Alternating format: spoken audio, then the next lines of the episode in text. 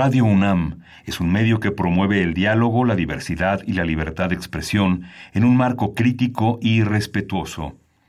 Los comentarios expresados a lo largo de su programación reflejan la opinión de quien los emite, mas no de la radiodifusora. Radio UNAM presenta Primer Movimiento. El mundo desde la universidad.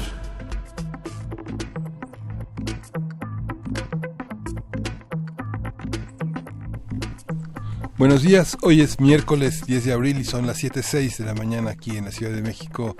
Buenos días, Berenice Camacho, ¿cómo estás? Hola, Miguel Ángel Quemain, muy buenos días a ti, buenos días a nuestra audiencia de este miércoles, este miércoles 10 de abril, pues seguimos aquí en una jornada más de asombro sobre lo que ocurre en nuestro país, de verdad, a veces no uno no da no da crédito. Seguimos en esta tragicomedia eh, luego a uno lo juzgan por preferir eh, leer cómics, historietas, y, y, eso, eso venía pensando, bueno, ¿cómo, cómo desahogar lo que cotidianamente observamos y vivimos en nuestra realidad nacional. ¿Nuestro país o el país en guerra? Este del de pues hay hay otro yo creo que es el mismo no este o así lo dice al menos eh, la alta comisionada para los derechos humanos de la ONU Michelle Bachelet. Y pues bueno pensando en esto de las historietas y la realidad nacional yo que dije bueno pues hay que hay que compartir no ya si estamos en estas pues empecemos a compartir sigamos compartiendo y pues a ver si allá afuera nos quieren enviar a través de redes sociales pues su viñeta favorita de Mafalda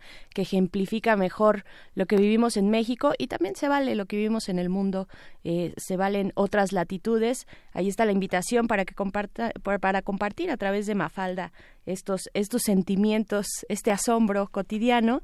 Y pues bueno, eh, ya iniciamos eh, con mencionando a Michelle Bachelet, Miguel Ángel, que, ha estado aquí en nuestro país. Sí. Eh, ella cerró, ella inició una, una, visita el 5 de abril y que concluyó ayer con una conferencia de prensa en la que muchas de las encuentros con víctimas de, de, violaciones a derechos humanos, integrantes de organizaciones civiles y representantes de diferentes instituciones se reunieron con ella para hablar de este país con 252.538 víctimas de muertes violentas desde 2006, 13 años de muertes violentas, Berenice. México tiene cifras de muertes violentas propias de un país en guerra, es lo que dice eh, la alta comisionada Michelle Bachelet. Solo recordarles que hoy también en otros temas la Coordinadora Nacional de Trabajadores de la Educación ha convocado desde la semana pasada eh, hoy a un paro de 24 horas y habrá distintas movilizaciones. Estemos atentos a esto y también a la información y a los temas que vamos a abarcar en las siguientes tres horas aquí en primer movimiento. Vamos a iniciar con lectura. Ya está aquí afuera de cabina nuestra invitada que abre, que abre esta emisión, Sofía Guadarrama Collado, escritora, investigadora y guionista, autora de la serie de libros Grandes Tlatoanis del Imperio, entre otros más, pues hoy estaremos platicando de este que tenemos entre las manos, Tesosomoc, el tirano olvidado, que eh, se edita por la editorial Océano.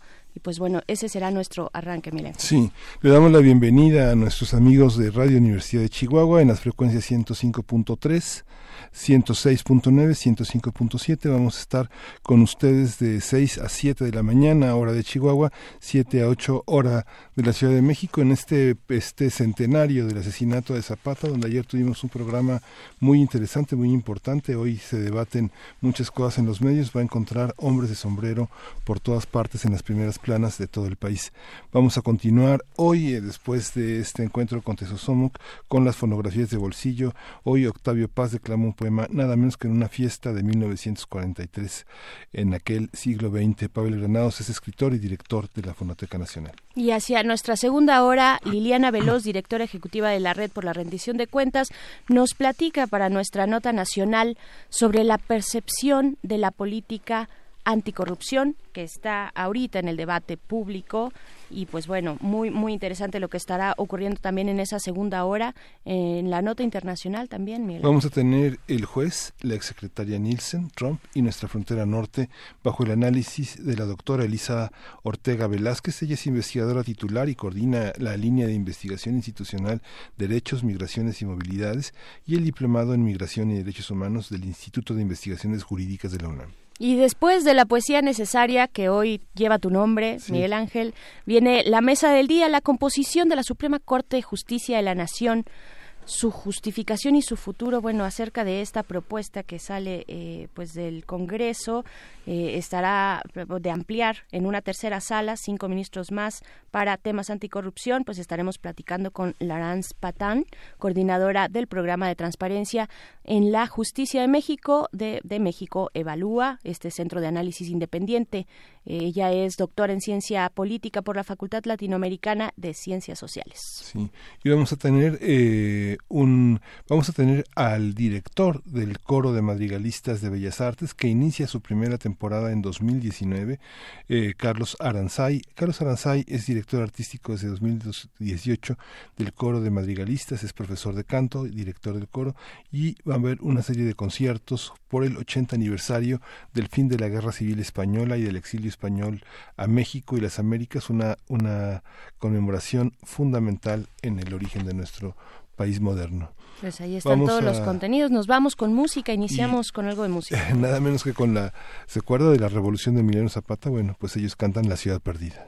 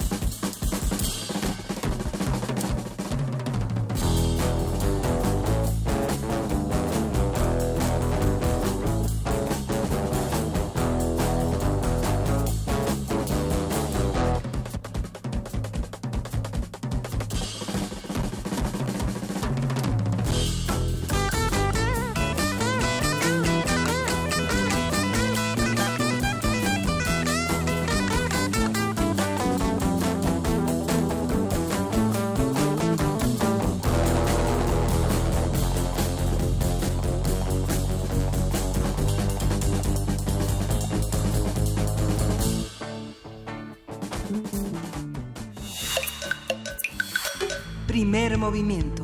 Hacemos comunidad. Miércoles de lectura. Tezosomoc fue un gobernante tepaneca de Azcapotzalco. Bajo su mandato, entre 1375 y 1428, logró unificar a las poblaciones de la cuenca lacustre y otros territorios más lejanos. Las ciudades subordinadas al imperio tepaneca estaban gobernadas por los hijos de Tezosomoc y de acuerdo con los estudios sobre esta etapa, se sabe que durante el desarrollo del imperio tepenaca eh, fue fundada Tenochtitlán para extender su presencia en el área lacustre. Tras la muerte de Tezosomoc, un conflicto interno conocido como la Guerra Tepaneca otorgaría el poder a Tenochtitlán y sus aliados. Tezosomoc, El tirano olvidado, es una novela de Sofía Guadarrama Collado que narra la historia de uno de los gobernantes más controvertidos del México prehispánico. Así es, se trata del primer título de la serie Grandes Tlatoanis del Imperio. A partir de la novela de Tesosomoc, hablaremos con Sofía Guadarrama sobre este personaje, cómo se ha construido desde el discurso histórico, así como sus posibilidades narrativas y literarias. Y pues ella nos acompaña aquí, Sofía Guadarrama Collado, quien es escritora, investigadora y guionista, autora de la serie de libros Grandes Tlatoanis del Imperio, como lo mencionamos ya, entre otros libros más. Y te damos de esta manera la bienvenida aquí Miguel Ángel Quemain y Berenice Camacho. Sofía, gracias por estar acá. Muchas gracias por recibirme aquí en su espacio. Muy contenta de estar aquí en Radio UNAM. además, muy tempranito está aquí ella muy puntual para platicarnos acerca pues de este inicio, este inicio de una serie. Eh, cuéntanos eh, en qué consiste esta idea, cómo, cómo te acercaste a este, a este personaje y en general cómo decidiste pues hacer una serie sobre grandes gobernantes del de, México prehispánico. Mira, yo tengo 17 años trabajando en, en, esto, eh, la investigación sobre las culturas prehispánicas. Eh, y bueno, cuando yo inicié, me encontré con que no había realmente eh, novelas enfocadas en la cultura prehispánica desde la visión de los mexicanos. O sea, sí había novelas de por extranjeras, o sea, por, por personajes este, españoles, norteamericanos. Eh, seguramente muchos de los que nos escuchan ya, ya se estarán imaginando algunos autores, ¿no? Gary Jennings o, este a otros, pero son personas que pues, pues no no no conocen realmente la cultura. Además de que son novelas que tienen 20, 30 años algunas, ¿no? Eh, Corazón de Piedra Verde, que es española, que tiene como treinta y tantos años, ¿no? Sí, más. Y es muchos años pero eh, estaba la, la visión era desde un español. O sea, no estaba enfocándose en las culturas prehispánicas, estaba narrando la conquista de México desde los españoles, ¿no? Igual la otra novela, eh, aunque trataban de como que acercarse. Pero desde el lado mexicano, eh, Carlos Fuentes había escrito alguno, algunos relatos, un cuento, eh, había hecho algunas crónicas, todo eso, pero nadie se había enfocado realmente a escribir una novela o una serie de novelas eh, bien fundamentadas, eh, con bibliografía amplia, y este, ese fue el motivo ¿no? principal. Hay una serie, hay una, se llama Los Tlatoanis, ¿no? que normalmente sabían que eh, justamente un historiador, Federico Navarrete, comentaba en este espacio que eh, había una visión equivocada de pensar a México como reinos o como imperios y que la visión eh, más aproximada era, era, era, pensarlo desde otros orbes. Y Tlatoani justamente es, en, la en su traducción del náhuatl, es un vocablo náhuatl, quiere decir el que habla, y, y arrancas con un, con un epígrafe que es un epígrafe violento, fuerte. Populista es aquella persona que predica ideas que sabe falsas entre personas que sabe idiotas. De Henri Louis Mencken, ¿no? Sí, sí, sí. ¿Era un populista? eh, Tesosomoc sí. En este caso sí, este, hay que abordar a Tesosomoc desde dos perspectivas. Eh, hay algo que, que mucha gente no, no, sabe, es que las, las culturas prehispánicas, la, la nahua, eh, los mayas, no tenían una grafía como la conocemos hoy en día. Es decir, no escribían. el, el, lenguaje náhuatl no se escribía como, como lo escribimos en castellano. La forma de preservar la historia de estas culturas era a base de las, eh, los códices o los libros pintados que eran para ellos, los amochtlis. En estos libros, eh, obviamente tenían un reglamento para dibujar lo que estaba ocurriendo en el palacio. Es decir, el, el Tlatoani tenía que estar de en cierta posición, para distinguirlo tenía que tener este algún detalle específico, eh, todo esto tenía un reglamento. Ahora bien, para la interpretación de la historia era de voz en voz y era con el paso de los años una distorsión total. Entonces, para poder describir a Tesosomo que es muy difícil eh, asegurar eh, muchas cosas, en esta novela lo que yo hice es una, una novela a dos versiones desde la, la versión chichimeca, que es el imperio que estaba en, eh, eh, bueno, en, Texcoco, y la versión tepaneca, que es en Azcapotzalco. Cabe aclarar que estas dos familias, eh, eran, eran la misma familia, descendientes del, del fundador eh, Xolotl. Esto es alrededor de, a finales de 1200, ¿no? Entre 1280 más o menos, que es el que, eh, que son descendientes de los toltecas. Los chichimecas, eh, bueno, construyen su primera ciudad en Tenayuca. Eh, esto es en el norte de la ciudad para quienes no conocen la, la, zona eh, del centro. Eh, alrededor, cerca de Tlanepantla, Azcapotzalco, por ahí está esa parte.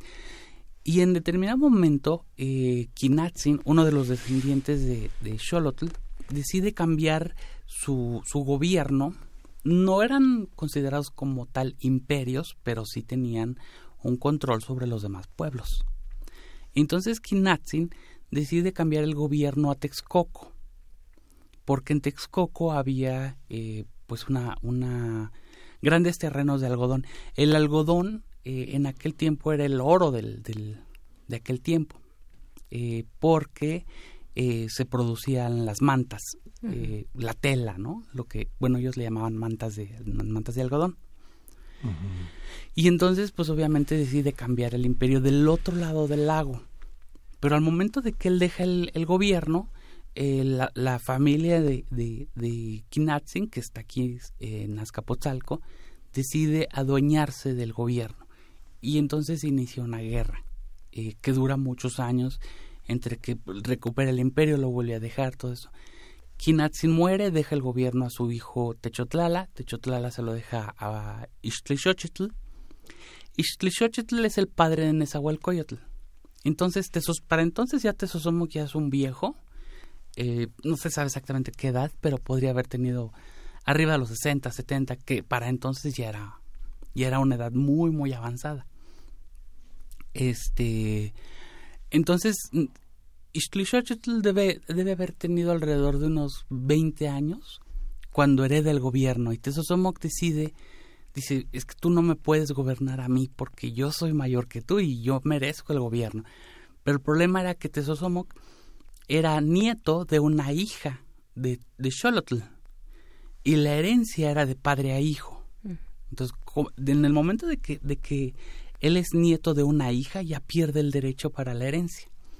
Y es ahí donde empieza la guerra entre Azcapotzalco y eh, Texcoco. Por otro lado, tenemos a los mexicas que acaban de llegar de, del norte. No se sabe exactamente dónde, dónde estaba ubicada la, la mítica ciudad Aztlán. Uh -huh. Hay quienes la ubican por Chihuahua, hay otros que dicen que hasta más al norte. Nayarit. Este, eh, imposible saber realmente dónde estaba, pero la cosa es que tenían muchos años, alrededor de 200 años según, este, pues vagando, ¿no? Llegan al valle de, de la Náhuac, pero ya todo no está poblado, pero ya todo tiene propietarios. Mm. Entonces, lo único que encuentran es un islote eh, que pertenece a Azcapotzalco, cuyo eh, Tlatoani este Sosomoc. Los mexicas acceden a, este pues a volverse sus vasallos, sus guerreros, con tal de que les permita vivir en ese islote. El tamaño de la isla en aquel momento, estamos hablando de lo que es el zócalo y quizá las primeras cuatro o cinco cuadras a la redonda, ¿no? Eso era toda la isla. Va creciendo conforme van construyendo las chinampas. Eh, para quienes no conocen lo que es una chinampa, es, es, son, son troncos enterrados en el, en el fondo del lago y rellenos, bueno, amarrados entre sí y rellenos con pasto, tierra y todo lo que era posible. Y en un principio eran utilizados como huertos. Este, había mucho reciclaje ahí porque ahí aventaban toda la tierra, todos los desperdicios que tenían. Y este, primero como huertos y ya con el paso del tiempo van construyendo ahí mismo estas pequeñas islas que se van uniendo y al final cuando llega Hernán Cortés, por eso encuentra esta ciudad eh, muy al estilo de Venecia, ¿no? Con canales y este y pues partes de, tierra eh, muy muy hermosos, ¿no? Claro. Mm. ¿Cómo fue, cómo fue construir eh, desde una narrativa eh, como esta, no, desde, desde la novela a un personaje, pues que de pronto no tampoco eh, es de lo más recurrente, no, eh, digamos en la memoria. Siempre están otros gobernantes, tal vez aquellos que directamente estuvieron implicados con la lucha sobre de, la conquista, pero ¿qué, qué, cómo, construiste? ¿Cómo lo, fue, lo fuiste novelando? Para mí fue un hallazgo hace, te digo, hace como 17 años, cuando empecé a leer yo la, la historia de los aztecas, de los mexicas. Hay que aclarar que si es, si es correcto decir azteca cuando nos referimos a todas las culturas. Azteca no es mexica, azteca es eh, tepaneca, eh, xochimilca, chalca, eh, tláhuac, eh, todos los, los, pueblos, las siete tribus nahuatlacas eran aztecas. Para quienes luego a veces se aferran a de que es que no, la palabra correcta es mexica. Eh, para mí fue un hallazgo el descubrir a Tezosomoc porque nos, nos, nos hemos construido incluso desde, desde la, las altas esferas de la política, nos siguen vendiendo eh, la, la creencia de que México, Tenochtitlan era todo. Y la conquista, eso es todo lo que tenemos que saber. Llegan los malos españoles a matar a los mexicas y ya, ese es prácticamente nuestro microscópico círculo de, de la historia prehispánica. Y entonces cuando yo leo Tesosomoc hace tantos años, para mí fue, fue como que era cuando yo también empezaba a escribir novelas, como que tenía estas intenciones de... Fue este gran hallazgo en, en, en mi intención de decir, es que esto merece realmente una novela. Y por eso el título de, del tirano olvidado. Porque sí conocemos el metro Tesosomoc, o por lo menos lo hemos escuchado, el parque Tesosomoc, eh, pero, pues, ¿cuántas personas que viven ahí cerca se han preguntado quién era? Ya iba a decir una palabra. ¿Quién diablos era? ¿Quién diablos era Tesosomoc, no? Y, este, y hay muchos personajes que han sido olvidados. Y también se ha malinterpretado la historia de México Tenochtitlan, porque nos han vendido un Edén. Cuando Hernán Cortés llega no había un Edén. O sea, México Tenochtitlan era la ciudad más hermosa de todo el continente americano, pero el resto era un infierno. O sea, hay que comprender la historia desde la realidad y no desde la fantasía. ¿Qué quiere decir esto? Cuando Tesosomoc muere, esto ya sería de la siguiente, el siguiente título de la novela de la, de la eh, colección que se llama Nezahualcóyotl, pero ahí surge eh, uno de los grandes tiranos de la historia que jamás nadie se ha atrevido a llamarlo tirano y es Tlacaelel. Tlacaelel es un personaje que en lugar de, buscar ser Tlatoani, él se autoproclama papa, el papa de los mexicas. El nombre es Cihuacóatl. Al autoproclamarse Cihuacóatl, él se construye su propio gobierno detrás del poder es decir, que él controla la religión y la política a la vez, detrás del Tlatoani, detrás de los sacerdotes, y él construye esta religión sangrienta, esta religión de los sacrificios eh, humanos masivos. Y no es algo que yo esté concluyendo, lo pueden eh, buscar en, las investigaciones del maestro León Portilla. O sea, es Tlacaelel el que construye esta religión sangrienta y el que decide qué pueblo va a castigar. Ahí no había perdón, eh, no había, no había este, digamos, una acusación desde, desde nada más el púlpito, por decirlo de una manera. O sea, ahí era de, este pueblo eh, se atrevió a hablar mal de nosotros, este pueblo no nos está respetando, aquel no está pagando los impuestos, iban a destruir los pueblos, iban a matar a la, a la nobleza de aquel pueblo, violaban a las mujeres, las secuestraban, eh, destruían los templos, las escuelas, las casas y todos los masehualis o, los, los eh, digamos los pobres eran tomados como esclavos. Y esto fue una constante de 70 años, desde 1427-29 más o menos, hasta la llegada de Hernán Cortés. Cuando Hernán Cortés llega, los pueblos vecinos o sea, le dan todo, le ponen todo en un charola de plata a Hernán Cortés. Porque dicen, ¿sabes qué? Ya estamos hasta el copete del PRI. que es el equivalente. dinosaurios. o sea, eh, y esa, bueno, en esa novela de alguna manera has hecho hablar a las piedras, en el sentido en el que es una figura pétrea.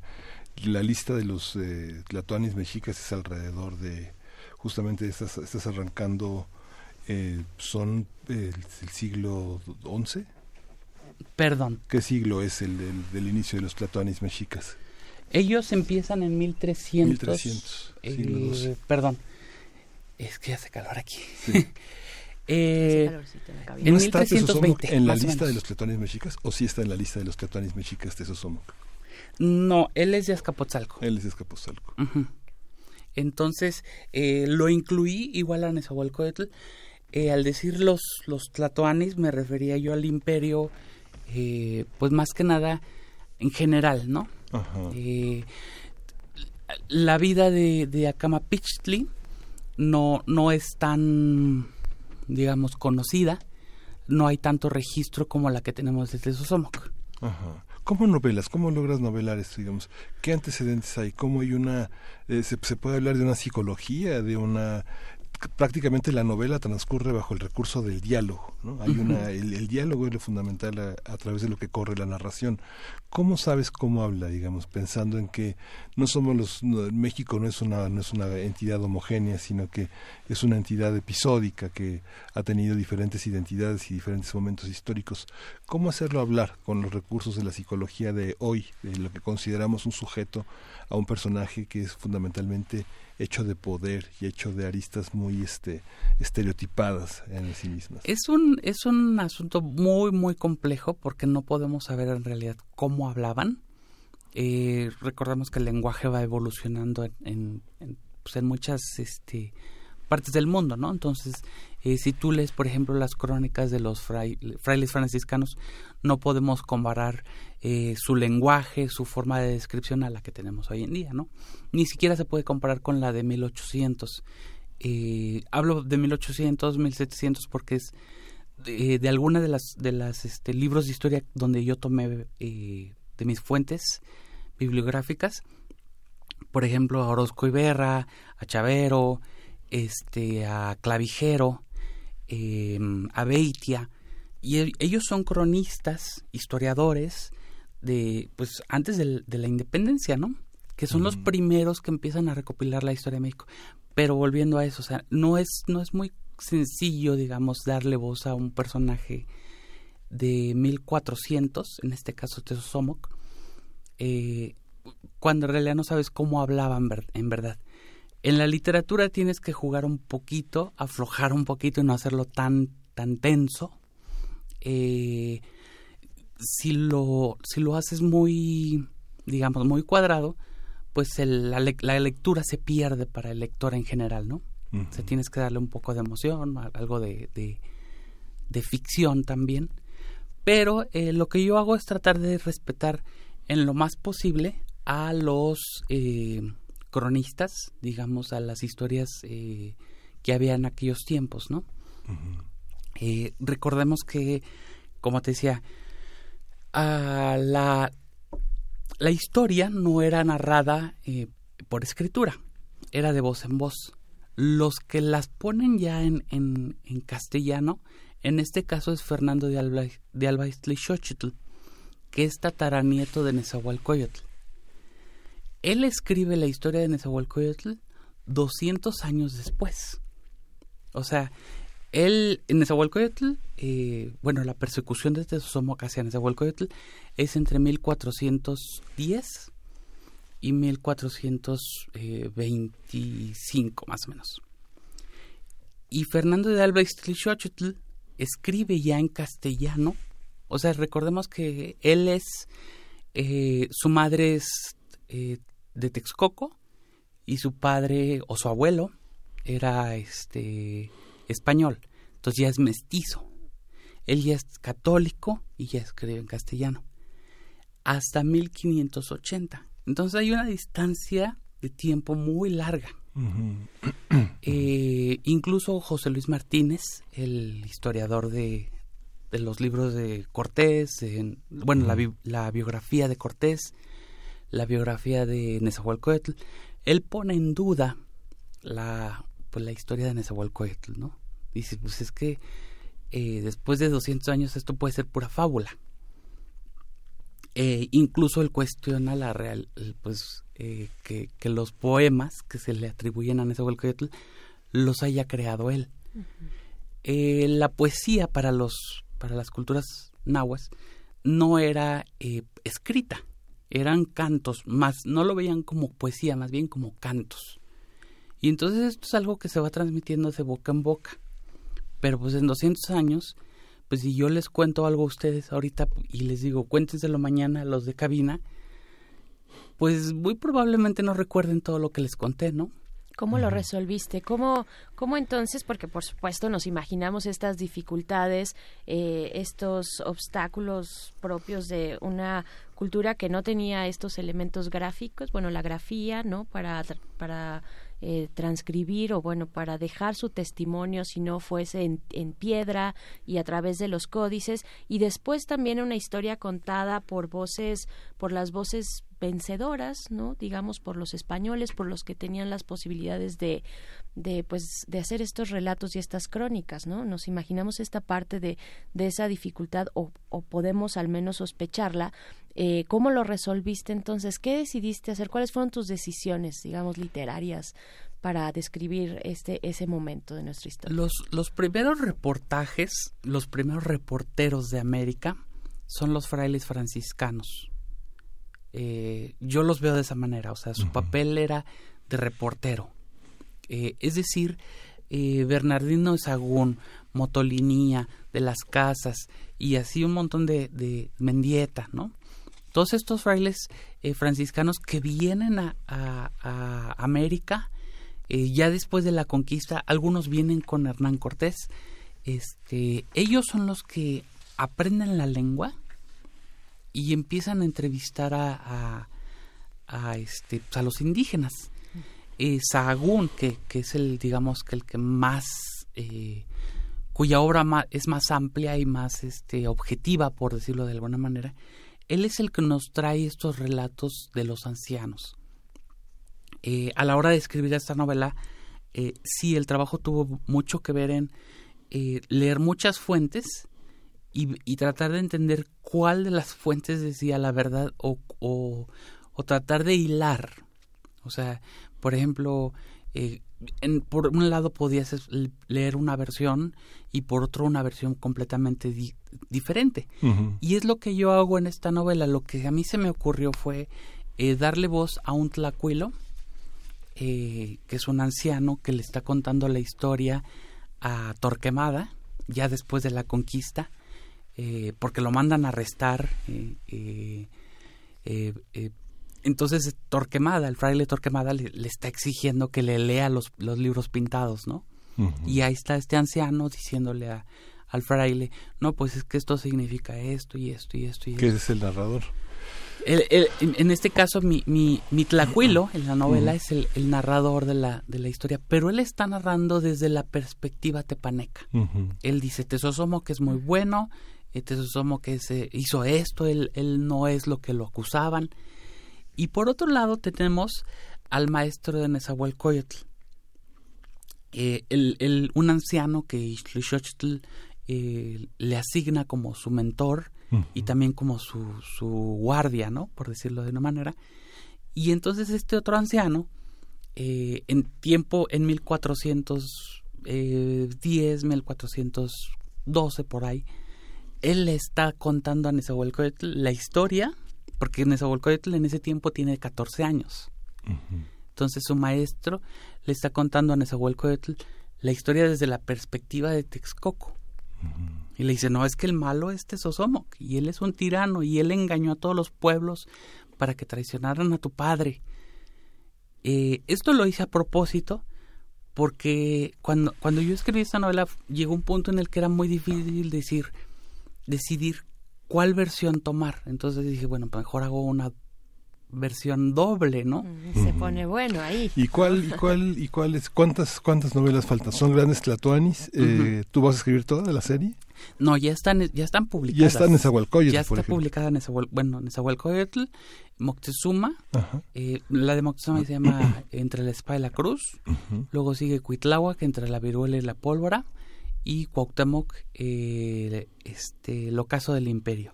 Filosofía eh, que, perdón, te Estas ya están, ya están publicadas, solamente que ahora las vamos a, este, relanzar con Océano, porque antes yo estaba en ediciones B. Fíjate que eh, cuando uno frecuenta los archivos uno se encuentra novelistas que dicen yo no soy historiador y historiadores que reniegan de los novelistas. A mí me tocó ver una investigadora rusa que venía muy furiosa a aplicarle silicios y, cargada de reproches contra Eugenio Aguirre por haber escrito Malitzin, Doña Marina. Este, ¿Cuáles son los riesgos? ¿A qué te enfrentas eh, con, con, los historiadores? ¿Cuáles, qué, qué reproches crees que una, una novela como esta pueda tener eh, de los hombres que se han dedicado a tratar de imaginar cómo completar los archivos? Pues mira, yo creo que hay que estar abierto a todo. O sea, no te puedes cerrar a... Es que tienes que leer nada más los códices prehispánicos. Pues sí, o sea, pero... O sea, este, el, un libro de historia, eh, pues finalmente también es interpretación. La historia no es química. La historia no es matemáticas, no son exactas. Por donde tú le busques, la historia es interpretación. Entonces, quienes se aferran a de, no, tiene que ser un libro de historia, si no, no te creo nada. Todo lo que te escribe un, historiador es su interpretación. O sea, nos guste o no, es, es interpretación. Y, y, pues bueno, también acudir a, la validez de la, de la ficción, ¿no? De, de, tener estos, estos referentes literarios, ficcionados de nuestra propia historia o de aquel pasado tan remoto, eh, pues se vale, ¿no? Lo hacen, muchísimas culturas lo hacen eh, o no muchas sociedades lo hacen tienen estos productos literarios sobre sus mitos sus andanzas sus épicas ¿por qué nosotros no, si te encuentras un historiador alemán en el camino o uno noruego uno ah, tienes que esconderte ¿eh? no no no, y, mira incluso incluso los los grandes investigadores europeos que han venido a, América Latina a investigar eh, pues las, las, culturas prehispánicas no nada más la de México Tenochtitlan eh, pues todo todo el continente. Ellos coinciden que muchas de las de las cosas que hay sobre estos personajes son fábulas. O sea, no puede porque es, es, mitología, no no hay no hay un no hay nada escrito, no no hay forma de saber realmente eh, si Nezahualcóyotl verdaderamente plantó los árboles de Chapultepec como se le se le adjudica, ¿no? Si realmente era arquitecto. Ahora bien, por ejemplo, cuando yo publiqué mi novela eh, Moctezuma, eh, yo hice una aclaración, o sea, que, que, había sido tan equivocada esto de Nezahualcóyotl, el, el arquitecto. Sorpresa, todos los tlatoanis eran arquitectos, a su modo, ¿no? Sí. O sea, es decir, eh, porque era parte de, la, de las enseñanzas que recibían en el Calmecac. O sea, aprendían canto, aprendían astrología, aprendían religión y por supuesto construcción, que eran las cosas básicas. No era, no era un privilegio nada más de, de Nezahualcóyotl, o sea, era como, pues te toca construir el templo de, de Quetzalcoatl, pues Sí. Estudia, mijo. Sí. Pues ya está, ya está en la librería este Sosomo, editado por Océano, El Tirano Olvidado. Sofía, te agradecemos muchísimo. Sofía Guadarroma Collado, te agradecemos muchísimo que hayas estado con nosotros.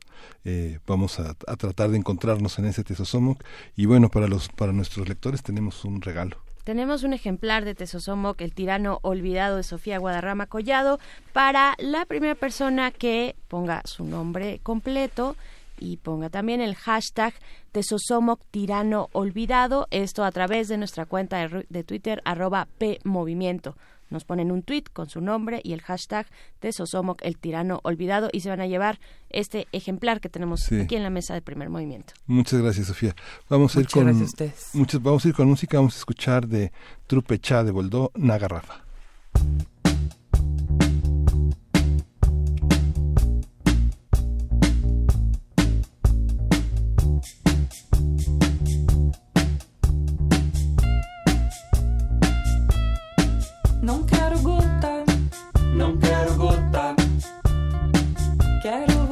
gostoso todo na garrafa.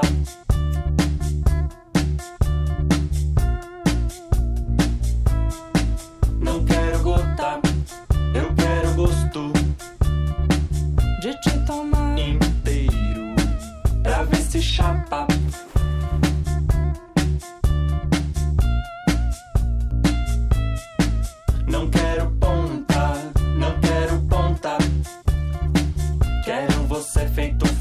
dança na minha boca.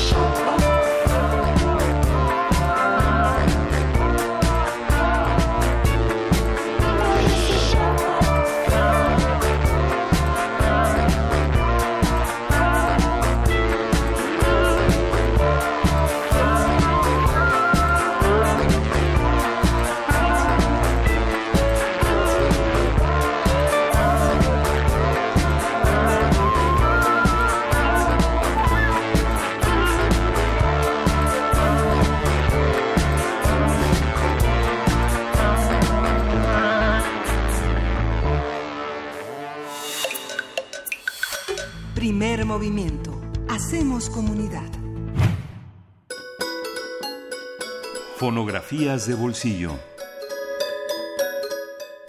Ya se encuentra en esta cabina Pavel Granados, escritor y director de la Fonoteca Nacional. Te damos la bienvenida a tu espacio, Pavel. ¿Cómo estás? Buenos Pues, días. eh, hola, contento ver eh, Miguel Ángel porque este viernes, si me permiten invitarlos antes que cualquier Claro otra que sí. cosa, inauguramos la exposición Sabor a ti, Alba- a- dedicada a Álvaro Carrillo y creo que está excepcionalmente buena porque cumple será el centenario de Álvaro Carrillo en este año y también los 50 años de su muerte, eh, una muerte trágica, como saben. Entonces creo que por primera vez y estoy completamente seguro se va a, a poder ver una serie de objetos que pertenecieron a Álvaro Carrillo desde sus manuscritos, sus partituras. No, no, no, la familia no conservó la guitarra, pero sí tenemos eh, las fotos de su boda, sus fotografías en Chapingo, fue ingeniero agrónomo, sus discos, sus éxitos y pues, sus carteles como pre- presentaciones en teatro. Y algo que yo creo que es central es que vamos a tener, él fue amigo, bueno, no fue amigo, a él lo admiró mucho Lucio Cabañas. Entonces Lucio Cabañas casi lo mandó secuestrar para llevárselo a conocerlo. Entonces él subió a la sierra unos días con, con Lucio Cabañas, así es que de, como recuerdo de ese encuentro, Lucio le regaló un jorongo eh, bordado bellísimamente y lo vamos a exponer, además de las fotos en que eh, Álvaro Carrillo posa con ese jorongo. Entonces es un recorrido por su vida y pues de algún modo por su muerte, por su trascendencia, pero también por ese momento que fue ese trágico eh, choque en auto en que iba con su familia. Tenemos ahí las fotos, eh, lo- los documentos de cómo quedó el coche. Él, él venía de la toma de protesta del gobernador de Guerrero y tenemos la invitación a esa toma de protesta y hasta el audio pericial, es decir, eh, la lectura del del cómo fue el choque por de parte de un perito. Y además bueno no pusimos completo el audio pero está incluso la porque está un poco está muy fuerte pero está incluso la declaración de la persona que lo que chocó con él. Ay, qué interesante. Entonces es terrible, pero al mismo tiempo pues muy emocionante porque yo creo que es lo más más íntimo sobre Álvaro Carrillo. ¿no? Sí. Este es este viernes a las 7 de la noche. Es interesante que hables de eso porque significa también como el manejo de una nota roja, ¿no? Una, una- el manejo de una, una- de una nota roja con nobleza, ¿no? Pues yo espero que sí. Bueno, Sí, es, es con- muy complejo. sobre todo porque es cierto, tuvimos que investigar hasta cuándo están vigentes los datos de protección a, la, a, a los datos personales de, de la persona que fue quien estuvo. Fue un accidente terrible y la persona está llorando porque dice si hubiera por un fue por un segundo si hubiera sido si hubiera retrasado en tal cosa si hubiera pasado si hubiera- no se hubieran pasado en alto si no se hubieran detenido a tal cosa no hubiera pasado eso no entonces pues ese segundo que hizo la diferencia le, te- le da unos remordimientos es terrible de verdad eso no pero sí tenemos el velorio en donde están las personas sus amigos eh, conocidos declamándole cantándole a Álvaro Carrillo entonces eso sí vamos a poner unos Es que cachitos esas pérdidas son emblemáticas en la historia de las pérdidas de los grandes este próceres del espectáculo y de la canción Sí. en México, ¿no? Diga, Sí. las, las filas de personas formadas, dolidas, eh, gente que no- aparentemente no tiene nada que ver con el personaje, profundamente conmocionado. ¿no? Sí, sí, completamente. Es muy íntimo esta.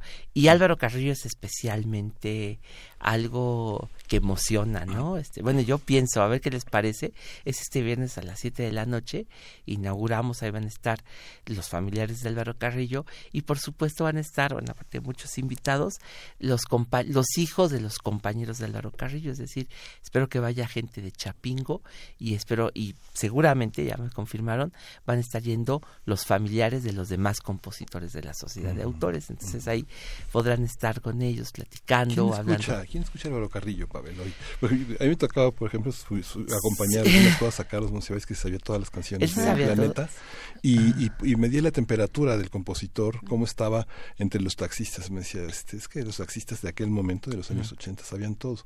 ¿Quién escucha este? Hoy Álvaro Carrillo, yo creo que hay una nueva generación. Eh, son canciones que yo creo que sí en gran medida están pasando hacia las nuevas generaciones. Eh, me ha tocado ver gente que se emociona con la mentira, con sabor a mí. Eh, sabor a mí tiene una leyenda porque lo acompaña el hecho de que lo hizo Doris Day en inglés. En la cárcel lo grabó Charles Manson en inglés. Eh, Yellow Days, La Mentira, se tradujo al inglés y la cantó Frank Sinatra con la orquesta de Duke Ellington. Eh, más o menos ha pasado la leyenda y yo creo que cuando la gente se enfrenta a la densidad emocional que tienen estas canciones, han así ha empezado más o menos a pues a pasar en- en- a esta generación. Eh, un joven director de cine está haciendo un documental y se han emocionado muchísimo. Un disco nuevo de Discos Corazón eh, va a salir con canciones de Álvaro Carrillo, las hermanas García, que por cierto van a estar en la Fonoteca Nacional. Son dos muchachas de 15, 16 años que iban a estar.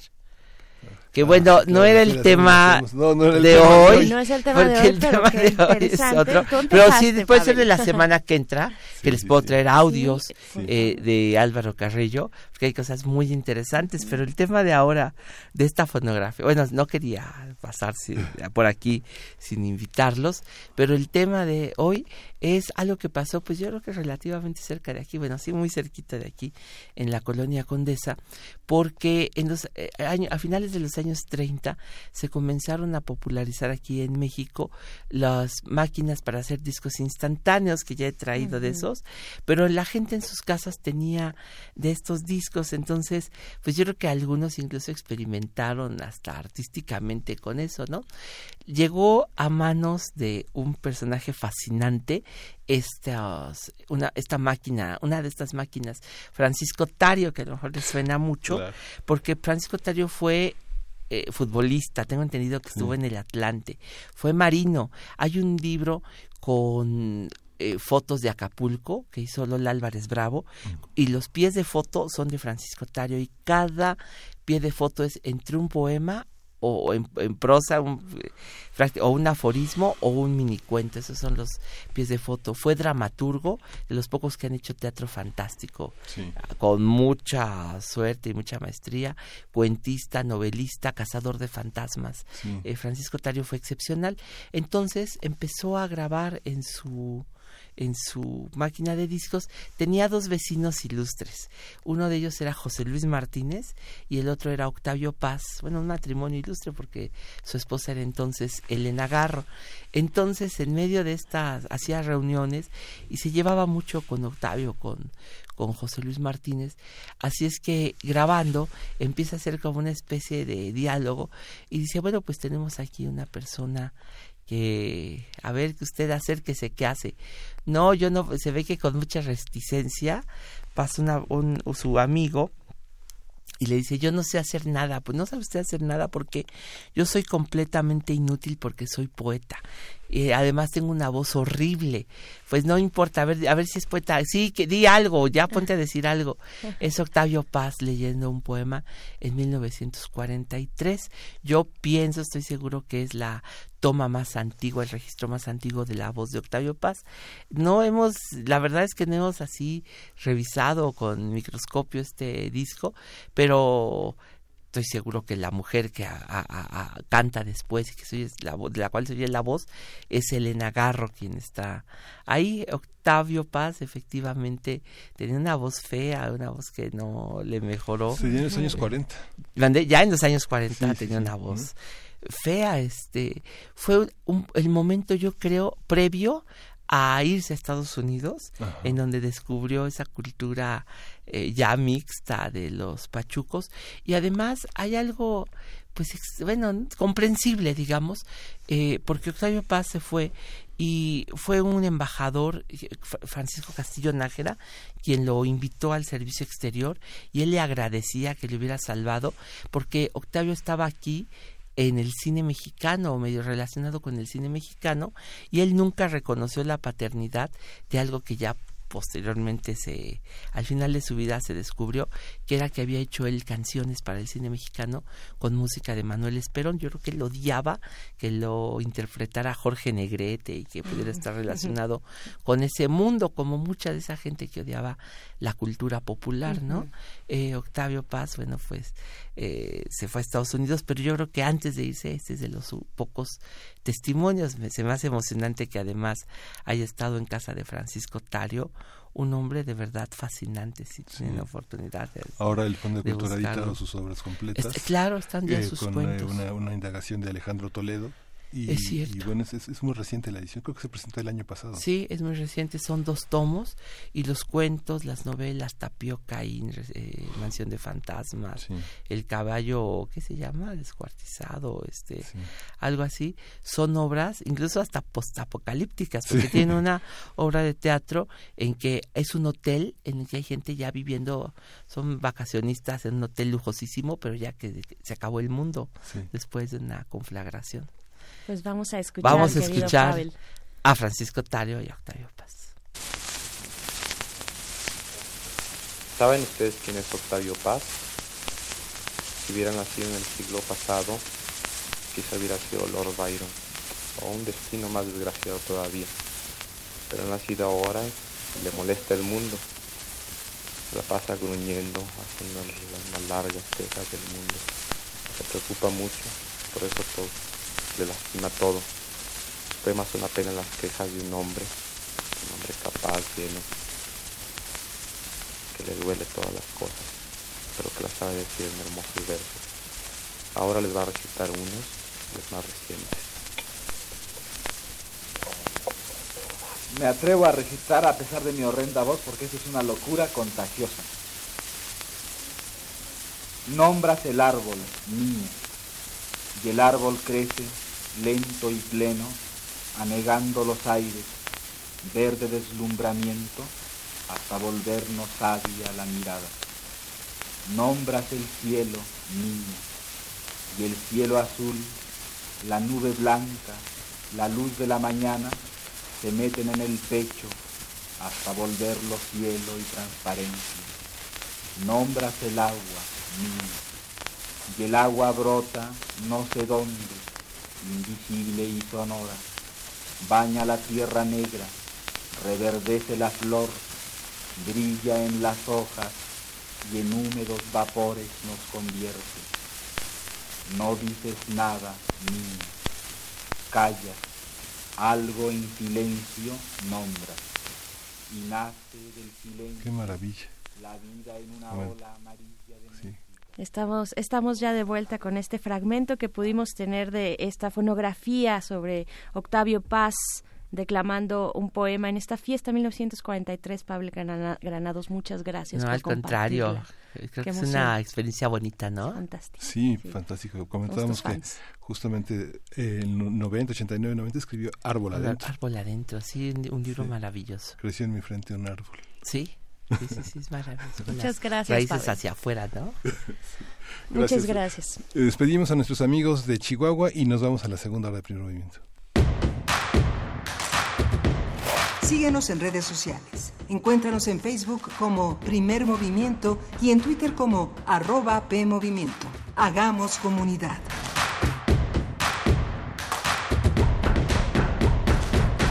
Taga ka chiu shiwe shitat shimum ni bi ashalu la yuni na ase shkuya Las lenguas originarias de México en voz de sus hablantes. Calme Cali. Tercera temporada. Todos los jueves a las 10 horas por el 96.1 de FM. Retransmisión. Domingos 15.30 horas por el 96.1 de FM. Radio UNAM. Experiencia sonora.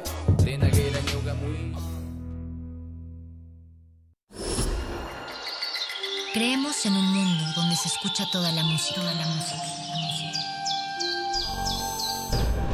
donde el conocimiento esté abierto al mundo, donde se ame de todas las formas. Ese mundo es posible y vamos a pelear por él.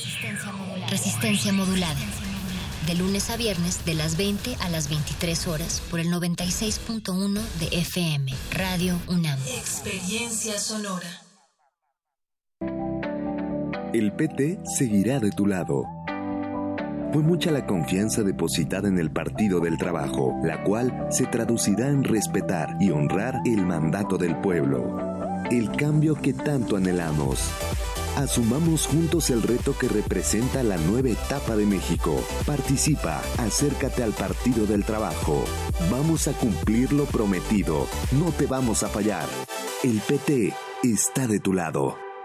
Nueve de cada diez incendios forestales son provocados por actividades humanas. Si enciendes una fogata en el bosque o en la selva, hazlo en un espacio alejado de árboles, troncos, pasto y hojarasca. Antes de irte, asegúrate de apagarla completamente. Si ves un incendio forestal, repórtalo al 911 o al 01800 4623 6346. Prevenirlo es más fácil que combatirlo. Sistema Nacional de Protección Civil. Secretaría de Seguridad y Protección Ciudadana. Imagina cuántos intérpretes han dejado el alma frente a estos reflectores. ¿Cuántas veces recorrieron las páginas de sus más de 9000 partituras?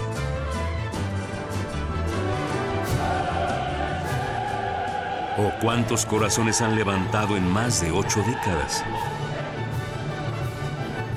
Eso es experiencia sonora. Orquesta Filarmónica de la UNAM, domingos a las 12 del día por el 96.1 de FM. Radio UNAM, experiencia sonora.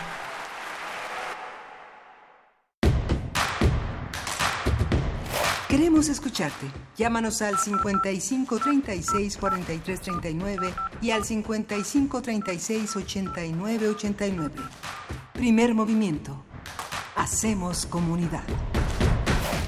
Estamos iniciando la segunda hora de primer movimiento cuando son las 8 con 3 minutos de este miércoles 10 de abril, ya es 10 de abril y aquí seguimos, aquí estamos a pesar de todo. Y pues bueno, eh, Miguel Ángel Quemain con esta última hora que estuvo, o esta primera hora que también que estuvo fantástica con el cierre de Pavel, sí, yo soy fan, me declaro, me hacen burla aquí en la producción, me dicen es que se te desborda este, eh, la admiración por Pavel a través del micrófono, sí, y yo creo que no soy la única. Eh, por ahí díganos qué les pareció esta grabación, esta grabación tal vez la primera, probablemente la primera de Octavio Paz, pues a ver. Eh, yo creo que es una maravilla. Sí, dice ya por aquí David García, dice, caray, qué maravilla escuchar a Francisco Tario en primer movimiento, esta fonografía me transportó. Eso es lo que hace el efecto de, de Pavel Granados y sus fonografías de bolsillo. Yo no sé si el Centro de Información Literaria que está en Brasil 36 o 37 tenga un audio de Francisco Tario. Yo es la primera vez que escucho a Francisco Tario, que es realmente una, una celebridad que ahora está muy valorado entre nosotros, pero que bueno, ese contacto con Octavio Paz en las amistades, cuando uno ve la, las eh, iconografías, son verdaderamente valiosas. ¿no? Sin duda. Sin duda, y pues es la forma en la que le damos la bienvenida a la radio Nicolaita que transmiten allá en Morelia a través del 104.3, esta radio de la Universidad Michoacana de San Nicolás de Hidalgo. ¿Qué les parece? Eh, pues gracias, gracias por estar aquí, por sintonizarnos. Nos vamos con ustedes durante la primera, pues la siguiente hora y seguimos también en la Ciudad de México a través del 96.1 de FM. Vamos con nuestra nota nacional Vamos a platicar de la percepción sobre la política nacional anticorrupción en nuestro país. Primer movimiento. Hacemos comunidad. Nota nacional. El programa interdisciplinario de rendición de cuentas y la Red por la Rendición de Cuentas presentaron ayer el libro blanco de la consulta sobre la política nacional anticorrupción. El documento está basado en una consulta a más de 950 especialistas, académicos e integrantes de organizaciones de la sociedad civil reunidos en 12 foros regionales y contiene además siete acciones sustantivas que deberían realizar las instituciones que conforman los sistemas anticorrupción en cumplimiento de sus atribuciones, de sus funciones y, de sus obligaciones constitucionales y legales. En la presentación del libro blanco, los participantes coincidieron en señalar que a tres años de su creación, el Sistema Nacional Anticorrupción se ha convertido en rehén de intereses políticos y privados. Y pues bueno, haremos un análisis de la conversación que se llevó a cabo sobre este tema qué presentó, qué se presentó ahí, cómo se interpretan los resultados, qué está pasando en los en términos de políticas públicas y cómo se articula esta toda esta situación del Sistema Nacional Anticorrupción. Nos acompaña Liliana Veloz, quien es directora ejecutiva de la Red por la rendición de cuentas. Te damos la bienvenida, Liliana Veloz. Gracias por compartir con nosotros esta conversación en primer movimiento. Muchísimas gracias, Miguel Ángel Berenice, por abrirnos este espacio para poder compartir con ustedes la visión que desde la red por la rendición de cuentas y el programa interdisciplinario en la materia hemos estado circulando y presentando ayer con integrantes del Consejo, del Comité Coordinador del Sistema Nacional Anticorrupción. ¿En qué, ¿En qué consiste esta propuesta? ¿Cómo están, de entrada, cómo se evalúan las políticas anticorrupción y en qué momento estamos en México de este debate tan largo que ya lleva eh, pues ya años, ya algunos años eh, de, propuestas, de ajustes, de a ver, nos faltan los 18 magistrados. Eh, ¿en, qué momento estamos? Así es, Berenice. Mira, la verdad es que hay preocupación porque ya son prácticamente tres años desde la puesta en marcha del Sistema Nacional Anticorrupción y, y al final eh, la clase política, ha habido poca voluntad de la clase política para terminar justamente de integrar de manera plena a cada uno de los actores. Digo, eh, hace pocos semanas apenas se nombró al fiscal anticorrupción, nombramiento que se había venido aplazando desde el sexenio anterior y no se lograban los acuerdos, no se lograban los acuerdos. Seguimos teniendo el pendiente del nombramiento de los magistrados de la sala eh, del Tribunal de Justicia Administrativa, está esta intención de crear una nueva sala anticorrupción en la Suprema Corte de Justicia, lo cual eh, metería ruido a la concepción original que se, que se hizo del Sistema Nacional Anticorrupción. Al final la apuesta hace tres años que se aprobó la normativa era coordinar los esfuerzos de las instituciones que ya existían para que un solo cuerpo permitiera que se unieran esfuerzos, que se hablaran entre sí y que se pudieran diseñar estrategias que permitieran mejores resultados en el combate a la corrupción. Llegamos al diseño del sistema después de muchos esfuerzos y de muchos intentos de ir implementando diferentes acciones y creando distintas instituciones que son las que hoy están sentadas en el comité coordinador. Y sumando un componente de participación ciudadana muy importante como para empoderar a, los ciudadanos y tener una presencia permanente que permita que se coordinen estos esfuerzos y que permita poner sobre la mesa temas. Esto no ha ocurrido. Y uno de los grandes pendientes que, que hay todavía es precisamente la aprobación de la política nacional anticorrupción, que tampoco se logró en el sexenio anterior que se aprobara.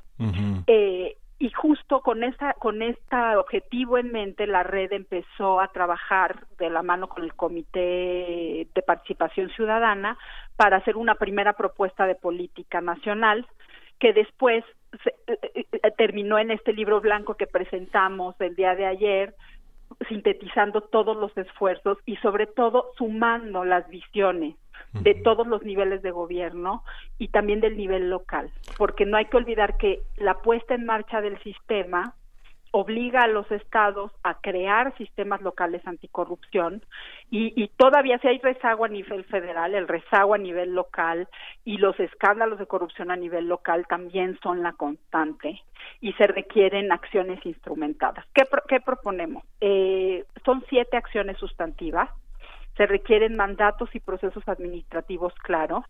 Eh, no, no creemos que se necesiten más leyes o reformar las ya, las ya aprobadas o las ya existentes, sino más bien diseñar acciones que permitan que todo lo que está en la ley sea una realidad y de manera muy clara dividir y, y saber a qué institución le corresponde hacer qué. Esto todavía no está definido. Cada, cada institución trae su propia agenda, pero no se han puesto en mente el sistema como este ente coordinador que es el que va, va a darles la línea de trabajo. Entonces siguen siendo esfuerzos aislados. Se requieren mecanismos de inteligencia institucional y control interno para poder eh, eh, aprovechar mejor la información, para poder intercambiar información entre las diferentes instituciones y que esto permita cruzar datos para poder identificar posibles casos de corrupción. Eh, o- Liliana, sí, te, sí, quería preguntar, la, la- la particularidad de un libro como este es que también es un diagnóstico, ¿no? Un diagnóstico que de alguna manera eh, se, se distingue de otras investigaciones académicas porque pueden ser tomadas en cuenta o no, como las que mandan a hacer a veces los, eh, los senadores o los diputados para darle peso a alguna ley o justificar los proyectos de iniciativas. Aquí están obligados a obedecer, ¿no? Digamos que uno piensa que son 80 instituciones públicas y académicas, 221 investigadores de 32 entidades, de 62 universidades. Estos siete puntos que ahorita vas a completar, este, tendrían que ser o- obedecidos. ¿Estás hablando de acciones que tendrían que ser eh, reflejadas en reglamentos o cómo? Mira, estas acciones que nosotros estamos proponiendo son eh, las, las líneas que sugerimos. Después, justamente, como bien lo dijiste, de este diagnóstico que se hizo para hacer la propuesta de política, eh, donde tenemos al- a la captura de las instituciones, de los puestos, de los presupuestos como el centro y el núcleo del problema. Si tú conceptualizas un problema público de manera muy clara, es más fácil diseñar acciones de política que te permitan tener indicadores e instrumentar acciones que vayan dirigidas a eso. Eso es lo primero que hicimos con la propuesta de política nacional anticorrupción. Y después con todo este esfuerzo que, que, que resumiste muy bien de los foros regionales, de todos los que participaron, se pusieron sobre la mesa esas acciones de política y se complementaron con la visión local que no estaba incorporada de inicio, incluso en la propia ley general, que menciona a los municipios, pero no hay claridad sobre qué tipos de acciones se tienen que instrumentar para incorporar al nivel municipal en el combate a la corrupción, por ejemplo. Entonces, esto se tiene que poner en el comité coordinador del sistema y aprobar una política que ahora sí sea obligatoria para todo el territorio nacional. Lo que no ha ocurrido son esos acuerdos en el comité coordinador para aprobar la política. Y, y tampoco hay un documento de política consistente que permita que se pueda aplicar en todo el territorio nacional. Entonces, nuestra intención es poner y ofrecer al comité coordinador del sistema esta sugerencia de política para que ya lo discutan y ya aprueben una política en la materia. Mientras eso no ocurra, se abre enfrente, se vulnera el sistema y se puede caer en la tentación, como ya está eh, ocurriendo, de querer decir vamos a cambiar la normativa antes de que el propio sistema entre en marcha plenamente y, rinda sus primeros resultados. Claro. A ver, eh, Liliana Veloz, algo que siempre frena todas las buenas intenciones y todos los buenos proyectos, las buenas ideas, son los presupuestos, ¿no? Que se disponen desde previamente en el presupuesto de la Federación qué decir al respecto, cómo, qué se le destinó, con qué, con qué sí contamos para emprender o ya con este nuevo gobierno, pues iniciar o reiniciar este sistema nacional anticorrupción. Mira, si, si tú piensas en términos presupuestales, siempre diríamos que, claro, mientras más recursos se asignen, es mejor para poder instrumentar acciones. Sin embargo, la ventaja que tiene este sistema es que no se están creando instituciones adicionales. La única instancia adicional que se creó para dar vida al sistema fue la Secretaría Ejecutiva, y el Comité de Participación Ciudadana. Todas las demás instituciones que están en la mesa del Comité Coordinador ya son instituciones que existían, la Secretaría de Función Pública, Auditoría Superior de la Federación, el Tribunal de Justicia Administrativa, la Fiscalía Anticorrupción que ya se nombró, y todas estas instancias ya tienen presupuesto. Lo que tienen que hacer es aplicarlo de manera adecuada. Quizá haga falta hacer revisiones no no no no no no te no, no te mentiría diciendo pues sí quizá ya con la puesta en marcha se decida que se necesitan crear algunos puestos adicionales o se necesita que se tiene que mover un recurso de un lugar a otro para enfocar esta acción pero ya hay un, un piso mínimo de operación que no debería de ser un pretexto para poner en marcha las acciones del sistema anticorrupción eh, en ese en ese sentido yo creo que, que, solamente se requiere voluntad para poder diseñar las acciones que realmente sean efectivas en el combate a la corrupción y que no se convierta este sistema en una simulación. El riesgo de decir, bueno, ahí está el sistema y hacemos como que trabaja, pero pues todavía no hay política, entonces no hay una línea clara de acción al respecto. Ahí está y, y vulnera el sistema y también disminuye la efectividad de las estrategias anticorrupción. Hay un problema paralelo que es la impunidad, que, que ese problema no lo atiende el Sistema Nacional Anticorrupción, pero sí debe de prever mecanismos para que se puedan integrar bien expedientes de, de casos de corrupción, que sea mucho más fácil que las instancias de participación de justicia, si viene bien documentado, si viene bien trabajado, puedan eh, llegar a llegar a afincar responsabilidades porque hoy lo que ocurre es que son mínimos los casos que tienen fincamiento de responsabilidades en caso en casos de corrupción. Es que están muy en el discurso, Liliana, ¿no? Eso digamos quedan quedan en el discurso. Lo que acabamos de ver ayer con las con las farmacéuticas vetadas, vemos que hoy piden audiencia. Todo eso digamos que eso no eso no cuenta, ¿no? Digamos que lo que cuenta es el seguimiento de un caso, en la demostración de que hubo corrupción y el castigo, ¿no? Exacto, porque tú puedes decir se está atendiendo, pero pero realmente dónde vemos de qué manera se está atendiendo, cómo se integró el expediente, cómo se está capacitando a los órganos internos de control para que puedan procesar bien estos eh, expedientes de investigación, cómo se trabaja de manera coordinada con los tribunales y ahora que ya hay fiscalía anticorrupción, cómo, cómo se van a diseñar estos mecanismos para que se hablen entre sí quienes integran los expedientes y quienes se van a encargar de revisarlos para hacer un fincamiento de responsabilidad efectivo y sobre todo en la propuesta que estamos presentando aquí queremos eh, no solo enfocarnos en el aspecto punitivo del combate a la corrupción, sino también darle su justa dimensión a la prevención, y al cambio eh, administrativo al interior de las instituciones para que estos casos de corrupción y estas áreas de estas áreas vulnerables y susceptibles o que son laxas en ciertos procesos administrativos se transformen para que no vuelva a ocurrir el caso de corrupción. Entonces, es un trabajo coordinado entre la parte preventiva y la parte punitiva. Claro. Y, es parte de lo que de lo que proponemos ahí. Son siete acciones muy claras. Ya habíamos revisado algunas de ellas en lo que estamos platicando, pero sí me gustaría hacer hincapié en una que no se ha resuelto y que ya es una deuda que se tiene con la administración pública desde hace muchos años, con la profesionalización de la administración pública.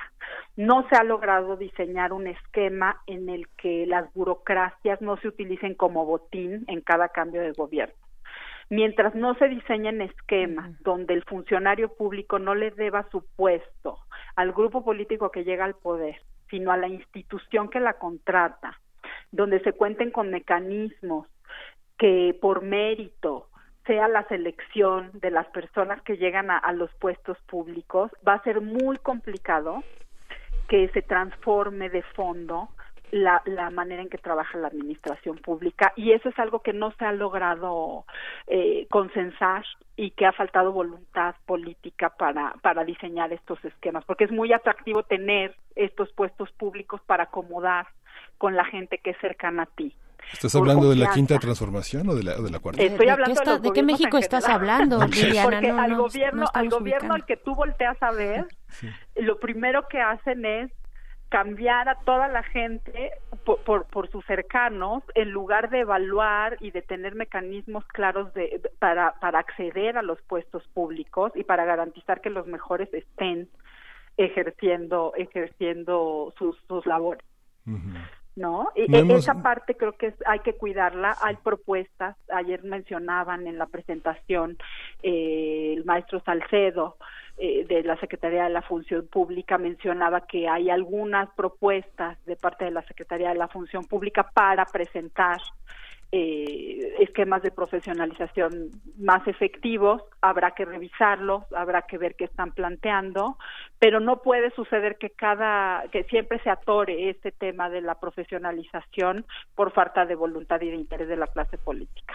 Claro, cuando hablamos de corrupción sabemos que es un fenómeno eh, que se ha extendido a, en todos los niveles, ¿no? En todos los niveles de, de gobierno y que no será lo mismo un tema como eh, pues no sé, tema de, de, de, de la Casa Blanca tal vez, ¿no? Este cuestión de, intereses por ahí eh, o de o de Brecht o de otros grandes temas con otros que están tal vez en una en, en, en un espacio más reducido que, que se tendría que se tendrían que abordar desde otras instituciones y no necesariamente desde lo penal. ¿Cómo está este equilibrio, Liliana? O sea, ¿qué, qué, dónde, ¿dónde hay que poner los esfuerzos? Supongo que me dirás que en todos lados, pero ¿por dónde empezar para atajar eh, la corrupción, también la corrupción pequeña? O sea, ¿qué le Claro. cae al, al Tribunal Administrativo y qué se tendría que qué, qué, qué tendría que irse a los tribunales eh, penales, digamos, ¿no? Como, como tipos penales ya en, en Sí, forma. de- de- de- definitivamente son estrategias diferenciadas y esto se tiene que tener muy claro porque luego la pequeña corrupción como se llama no es tan pequeña ya cuando la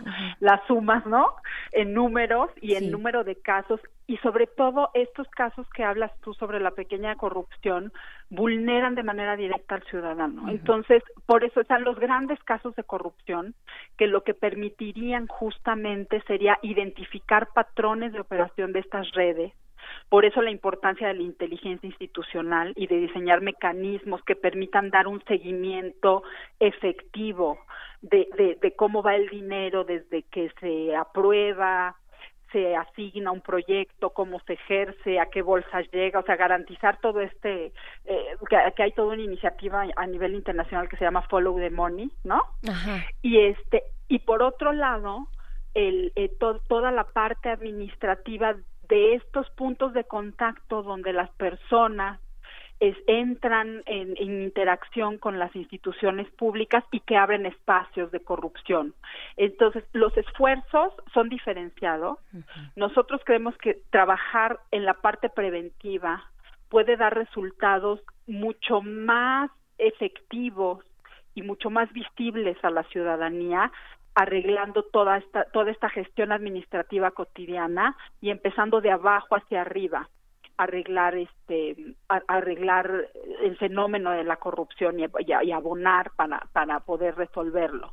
Eso no quiere decir que no vas a tener esfuerzos también para atender estos grandes casos de corrupción que son desvíos de recursos muy importantes y que van muy relacionados también se tiene que tener presente con el ámbito político electoral también todo este gran desvío de recursos no nada más es para beneficiar el bolsillo de ciertos actores, sino también para, para financiar todo un sistema de partidos. De eso se habla poco y también se tiene que incorporar en la parte de inteligencia institucional. Sin embargo, no es necesario abrir la legislación para incorporar a estos actores como el Instituto Nacional Electoral o como la Unidad de Inteligencia Institucional de la Secretaría de Hacienda y Crédito Público. Se pueden incorporar el sistema tiene todas las facultades para solicitar que trabajen de manera coordinada estas instancias con ellos, sin tener que abrir la normativa para vulnerarla y para descafeinar aún más eh, el combate a la corrupción. Creo que es importante también tener presente, para terminar de contestar tu pregunta, en trabajar en el fortalecimiento de capacidades de los órganos internos de control, porque ahí es donde se va a definir por qué vía se atiende un caso de corrupción, si por la vía administrativa o por la vía penal, porque hay casos, hay, hay, hay tipos de corrupción que, que se pueden atender por las dos vías.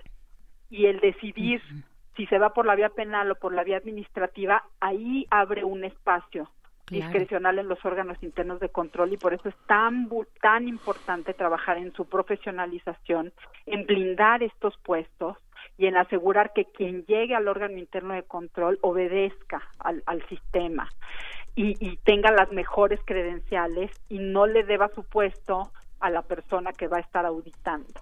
Sí, justamente Eh, ahora se ahí, están... ahí ahí es donde está el hilo fino para para lograr un, un, un combate a la corrupción efectivo. Justamente está, estuvo la convocatoria que terminó el 28 de marzo para designar a los órganos internos de control de los organismos autónomos.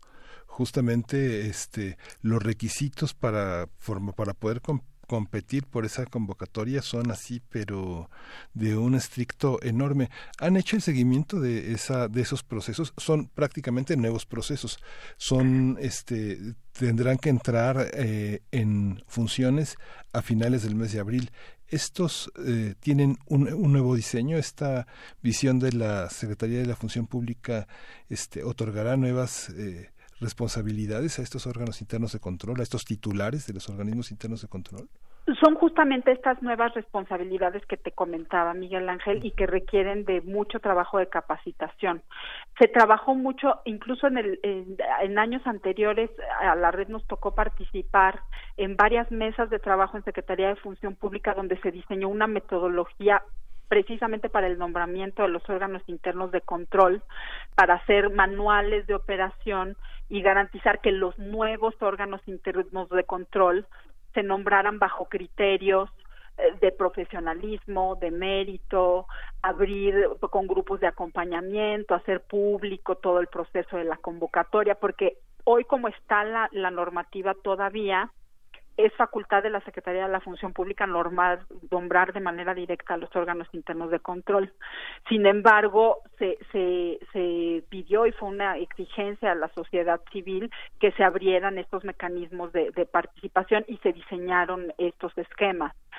Seguramente ahí todavía habrá cosas que hacer y por eso es tan importante el esquema de profesionalización de los órganos internos de control, porque está establecido en la ley general que debe de existir, pero todavía no está no está diseñado porque no hay política. Entonces es como el huevo y la gallina, no hay política, entonces no se diseña el esquema de profesionalización y no se diseña el esquema de profesionalización porque no hay política, entonces ¿qué es primero? Entonces nosotros creemos que primero hay que diseñar la política para que ya las líneas de acción y las obligaciones de cada instancia del comité coordinador sean muy claras de qué le toca a cada quien y ya de ahí se puedan diseñar las acciones que sean consistentes con lo que se proponga en la política, porque si no, entonces volvemos a lo mismo, son esfuerzos aislados que pueden ser muy loables, pero que no abonan a un sistema.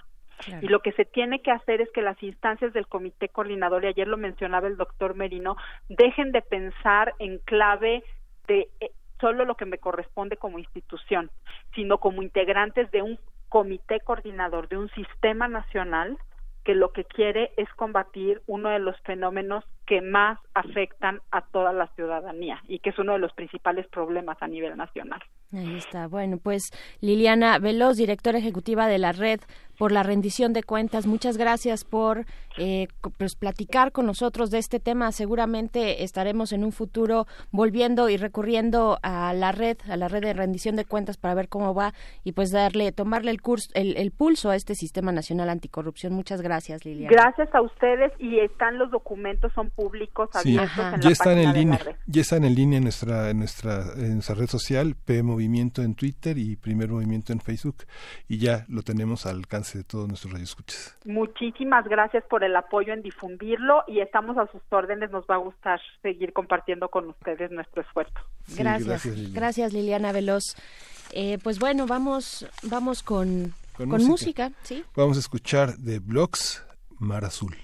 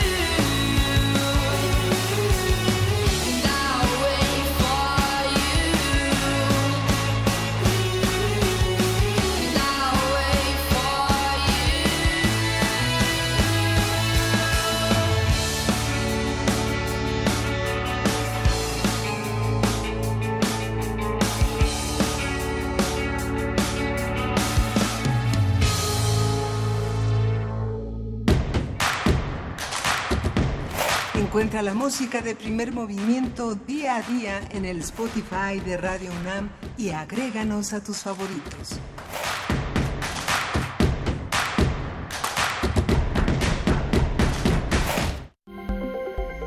Nota Internacional. Donald Trump, presidente de Estados Unidos, aclaró ayer que no tiene la intención de volver a separar familias de migrantes en la frontera con México. Sin embargo, el mandatario dijo que tras la eliminación de esa medida, más migrantes se dirigen a Estados Unidos a través de México. Trump realizó estas declaraciones tras la denuncia de la secretaria de Seguridad Nacional, Kirsten Nielsen, señalada por implementar la política de separación de menores hijos de migrantes. Por otra parte, el pasado lunes, un juez federal de San Francisco bloqueó la política del gobierno de Estados Unidos de regresar a los migrantes que solicitan asilo a México mientras esperan que su caso sea resuelto, lo cual puede llevar algunas semanas o meses. En, eh, los últimos días, el tema migratorio ha sido un tema constante en la agenda del, agenda del presidente Donald Trump. El mandatario ha amenazado con cerrar la frontera, una vez más, con México o imponer aranceles, otra vez más, si el gobierno de López Obrador no realiza los esfuerzos necesarios para detener el flujo migratorio. Vamos a conversar sobre estos acontecimientos tan recientes en la relación migratoria entre México y Estados Unidos, qué señales están enviando, cómo ha reaccionado el gobierno mexicano y cómo se han afectado las relaciones bilaterales. Está con nosotros la doctora Elisa Ortega Velázquez. Ella es investigadora titular y coordinadora de la línea de investigación institucional Derechos, Migraciones y Movilidades y del diplomado en Migración y Derechos Humanos del Instituto de Investigaciones Jurídicas de la UNAM. Elisa, muchas gracias por estar con nosotros. Es todo un conjunto de cosas que están sucediendo eh, alrededor de la migración y la frontera. Doctora ¿Cómo. ¿Cómo verlo? Sí, bienvenida.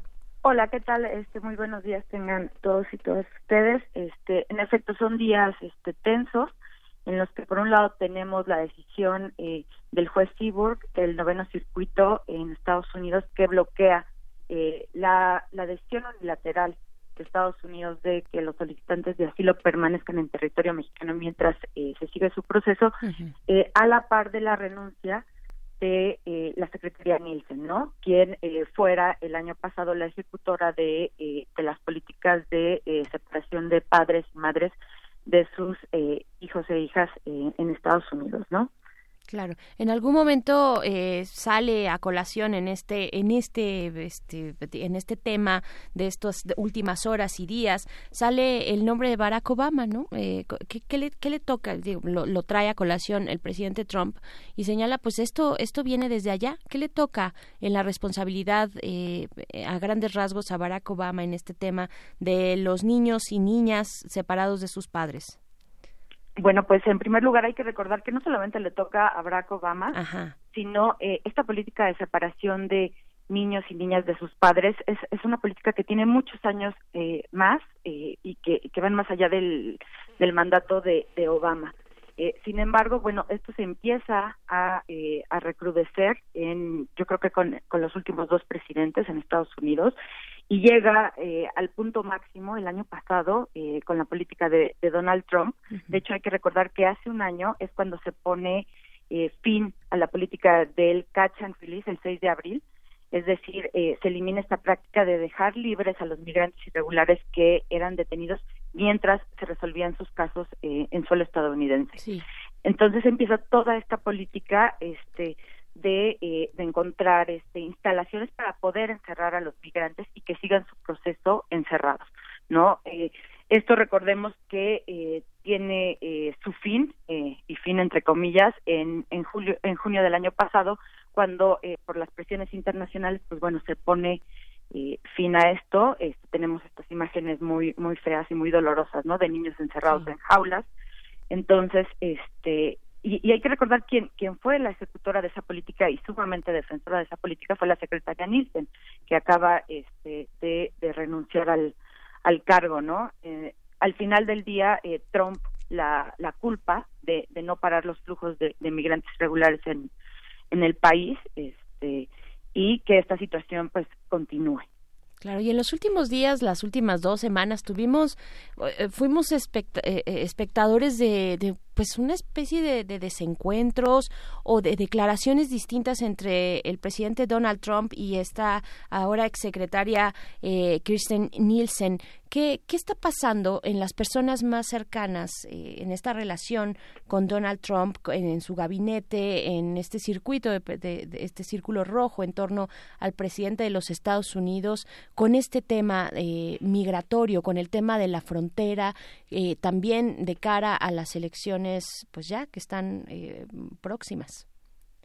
Sí, bueno, pues eh, me parece que Trump insiste con esta eh, con esta obsesión que tiene desde que empezó su campaña eh, para la presidencia de Estados Unidos de que la migración es un peligro, ¿no? Es un peligro para la seguridad nacional, este y eh, recordemos que a pesar de no de no haber una reforma migratoria eh, legal en Estados Unidos eh, acorde con las intenciones y, y, deseos de Donald Trump en, ese tema, pues bueno, ha ejecutado a base de, de memorándums y de acciones ejecutivas que, sí lo puede hacer, pues esta política, este, que es muy restrictiva, muy criminalizante eh, contra las personas migrantes y que eh, pues ha sido, digamos, eh, bueno, ha recibido pues bastantes eh, retrocesos por parte del poder judicial desde desde que se impu- desde que se disputa digamos esta esta decisión de eh, frenar el asilo de las personas procedentes de siete países del Medio Oriente.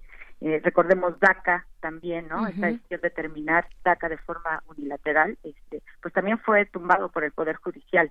Esta es digamos la tercera ocasión que el poder judicial entra de una forma decisiva este a a, a deshacer este tipo de políticas de Donald Trump que hace de forma unilateral desde el poder ejecutivo, ¿no? Porque eh, eh, al menos este en la forma de de ley, pues no no ha pasado ni pasó con Obama, ¿no?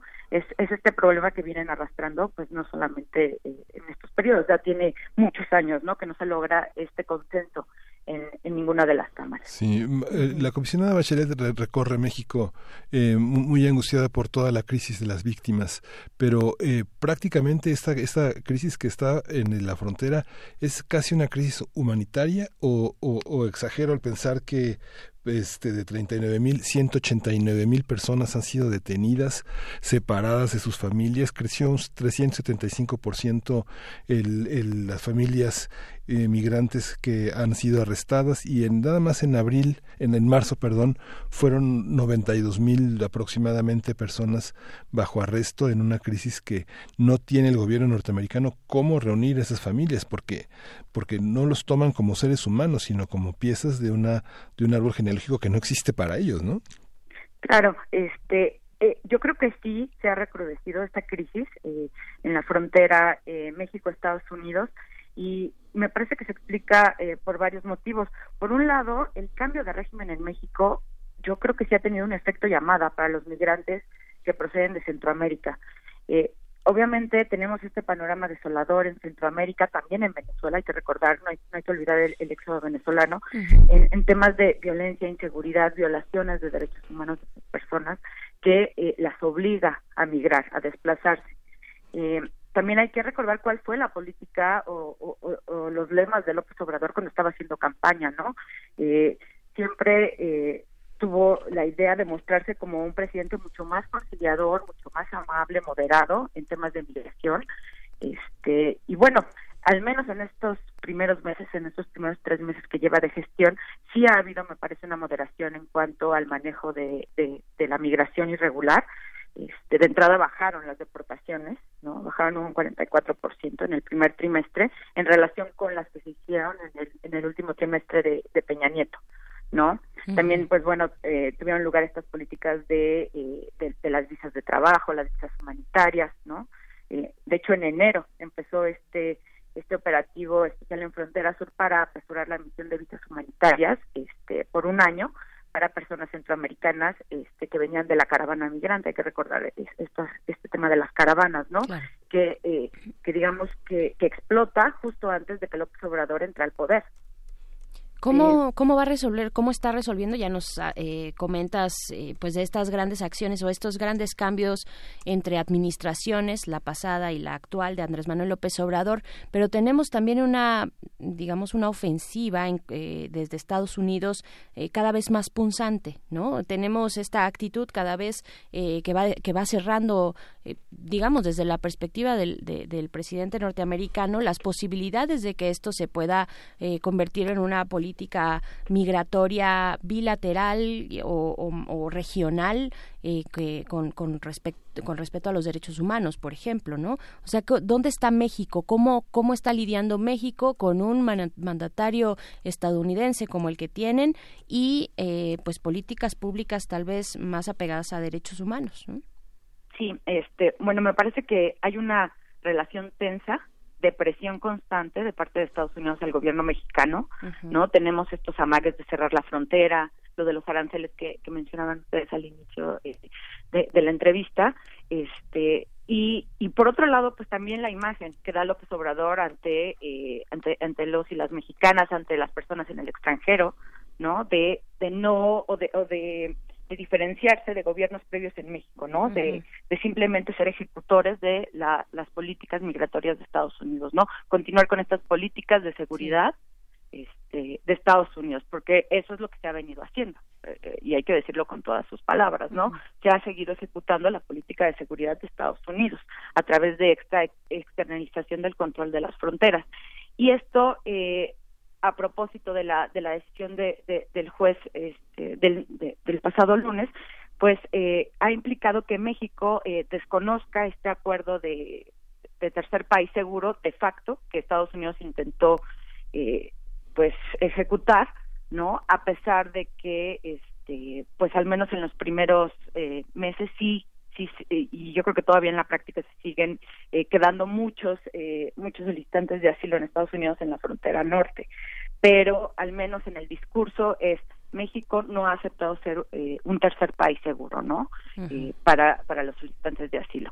La decisión del juez dice que México no es un país seguro para para los eh, solicitantes de asilo, que es muy peligroso y que, eh, pues bueno, los solicitantes de asilo tienen ciertos derechos y garantías que se les deben respetar, ¿no? Ese es, digamos, el eh, la sustancia de, de la decisión de- del, del pasado lunes. Entonces México se mueve en, en esta presión, ¿no? Por un lado de tratar de no ser tan violador de derechos humanos, ¿no? De las personas migrantes y solicitantes de asilo, pero también está esta relación tensa con Estados Unidos, este, de eh, quizás no disgustar al, al presidente Trump, este, y entorpecer más, pues esta relación bilateral que es importantísima, ¿no? Además para México. Sí, por supuesto.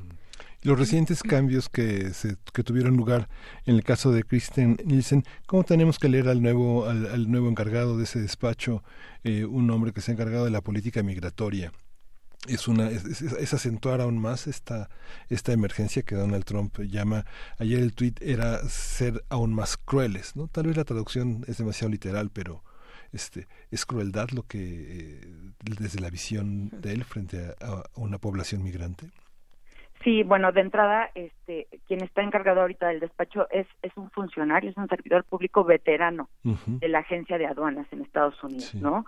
Eh, que eh, se supone que tiene que ejecutar esta, esta política dura, restriccionista, eh, violadora de derechos humanos este, en materia de, de migración irregular, eh, de la cual es partidario Donald Trump, ¿no?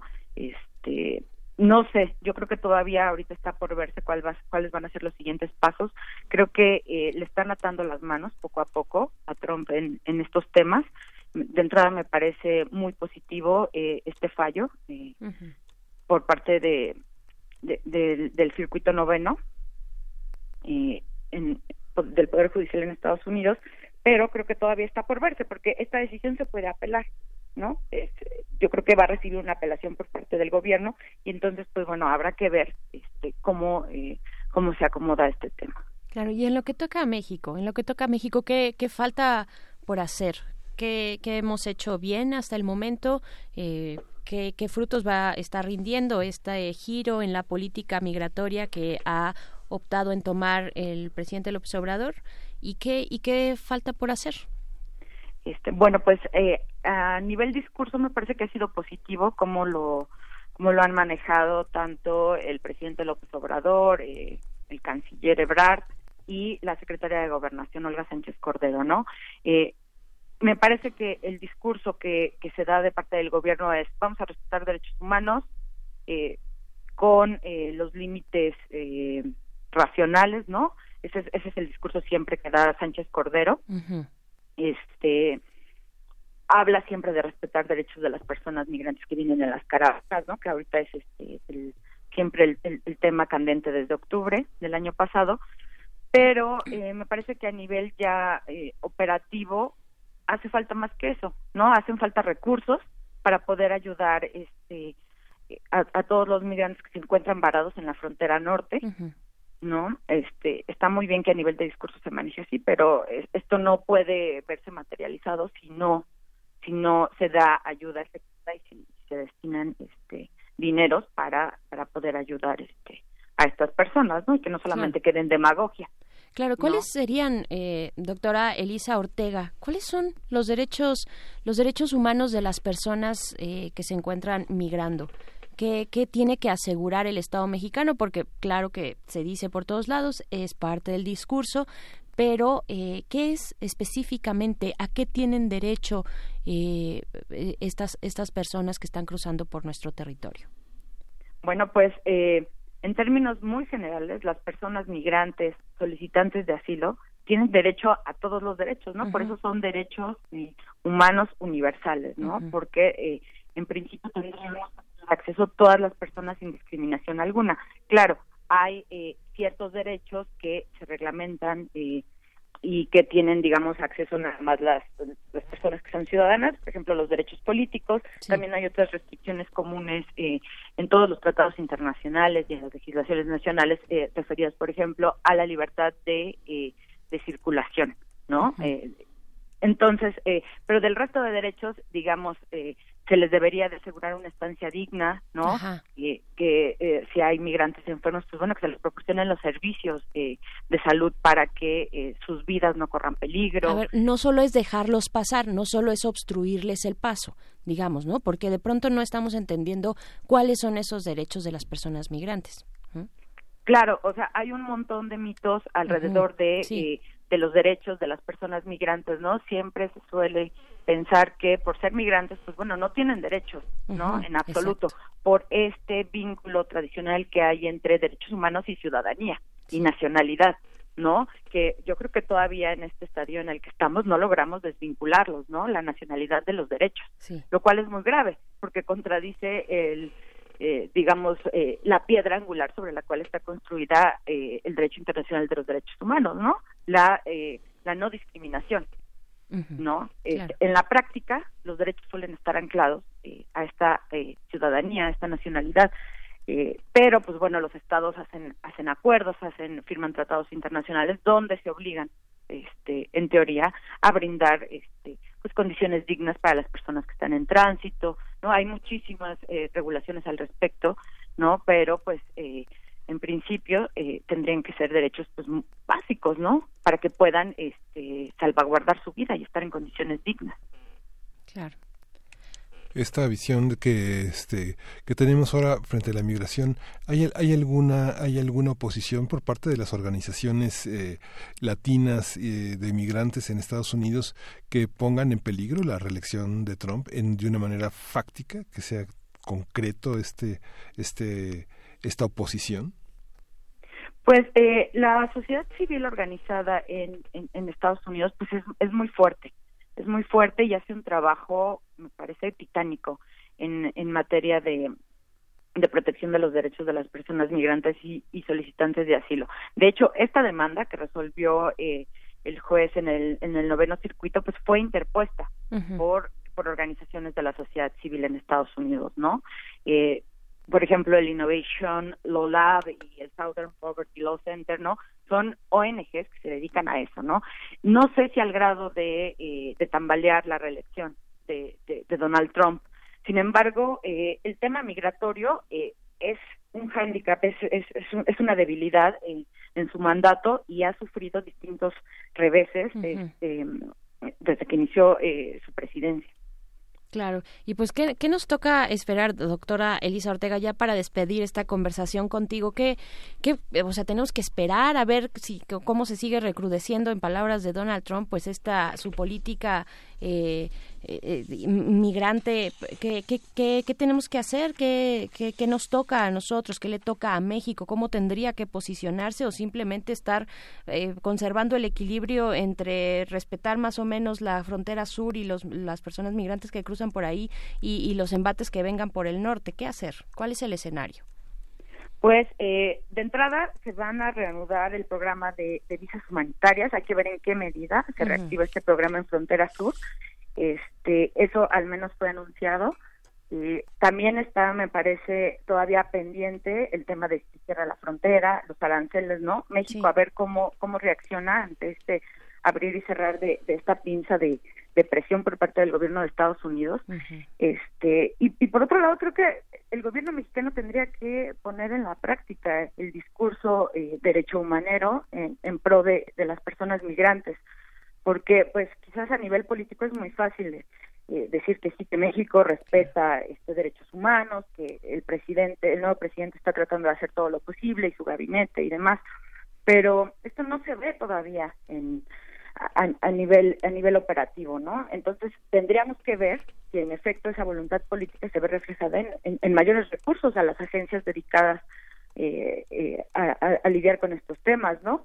Comar, este, el propio INAMI, ¿no? Y toda la serie de dependencias que se ven este inmiscuidas en, en estos temas. Claro. Pues bueno, seguiremos con este tema. Doctora Elisa Ortega Velázquez, investigadora del Instituto de Investigaciones Jurídicas de esta universidad, gracias por conversar con nosotros esta mañana. Gracias, buenos días. Muy buen día.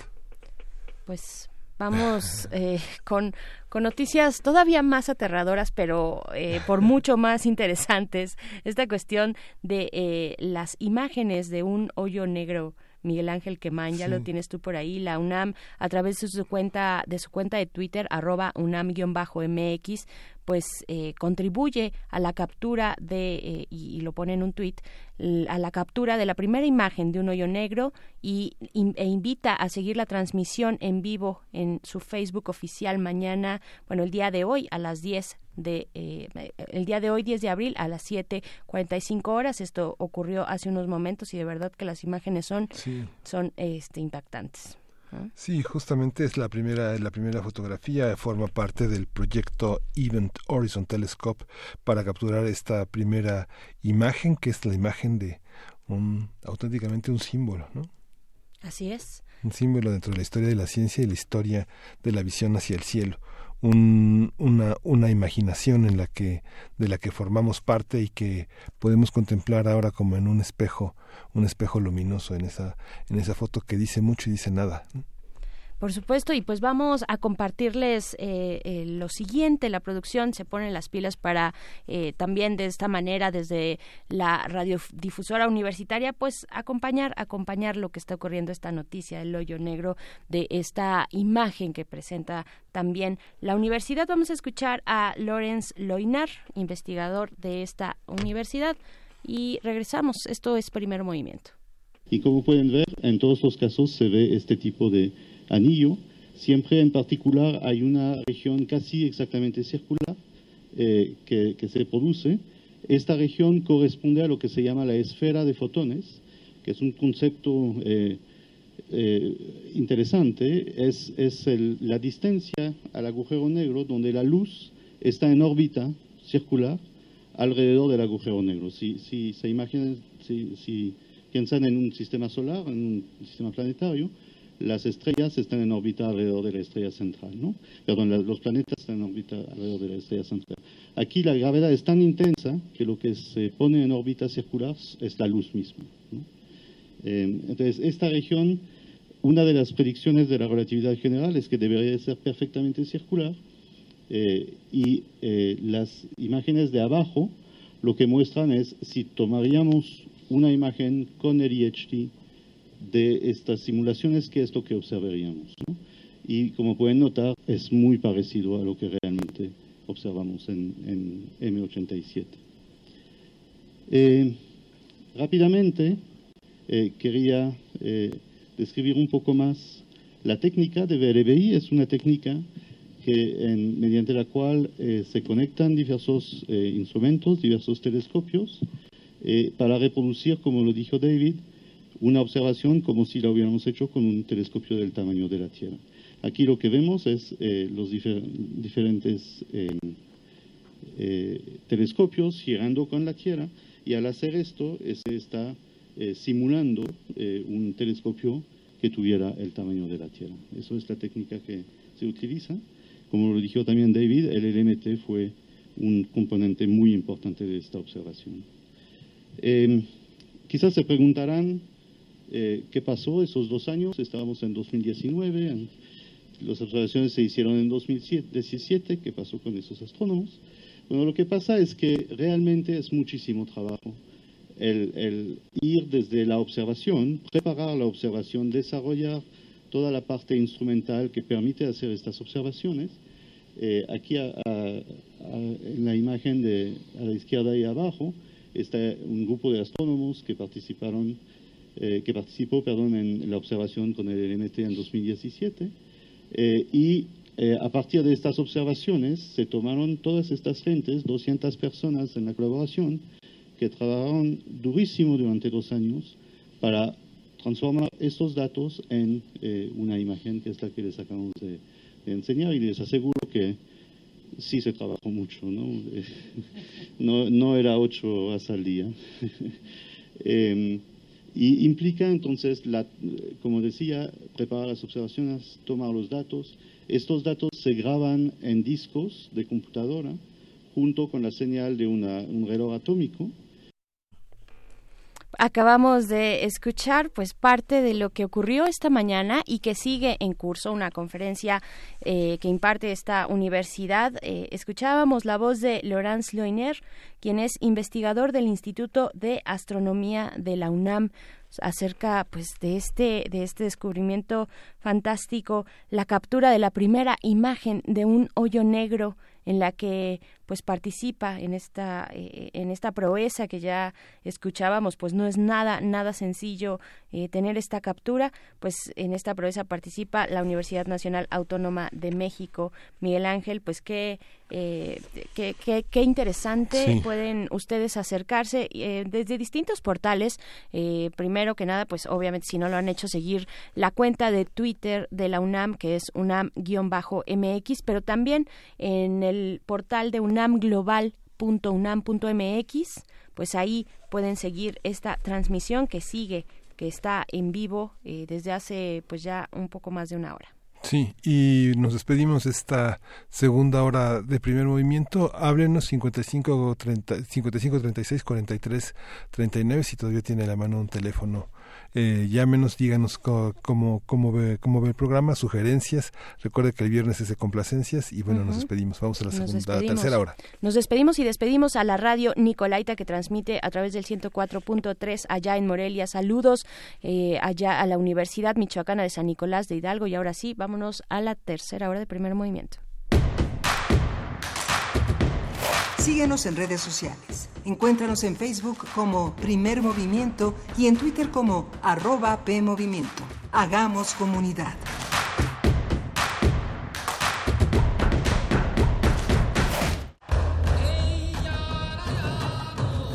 Una ancestral orden monástica de 4.000 años de antigüedad sostenía que la música era el camino del autoconocimiento. Ellos decían que para conocer el corazón de cualquier persona, debías escuchar su playlist.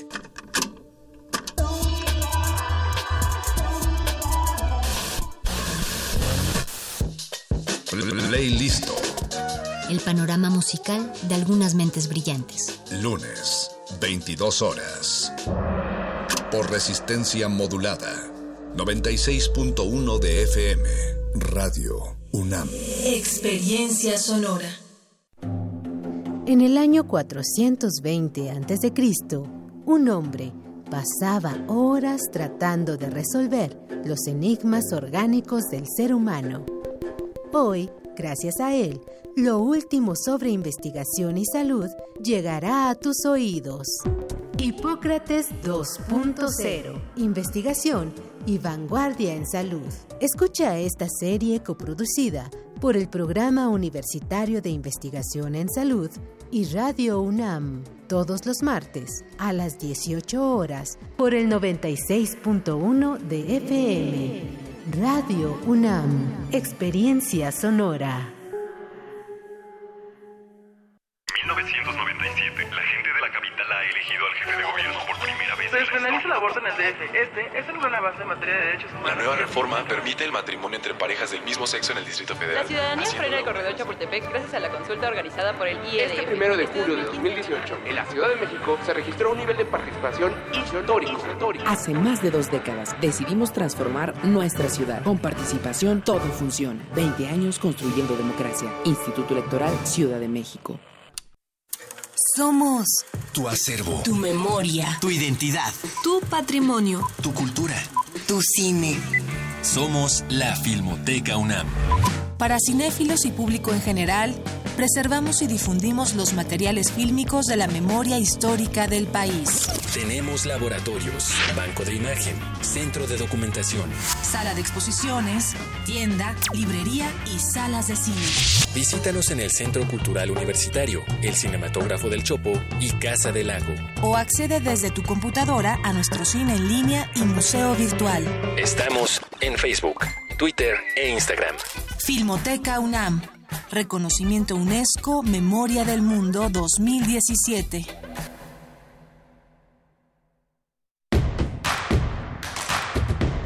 Encuentra la música de primer movimiento día a día en el Spotify de Radio UNAM y agréganos a tus favoritos.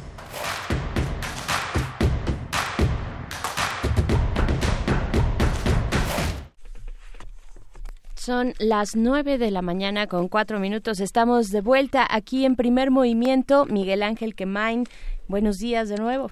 Hola, Berenice Camacho, buenos días.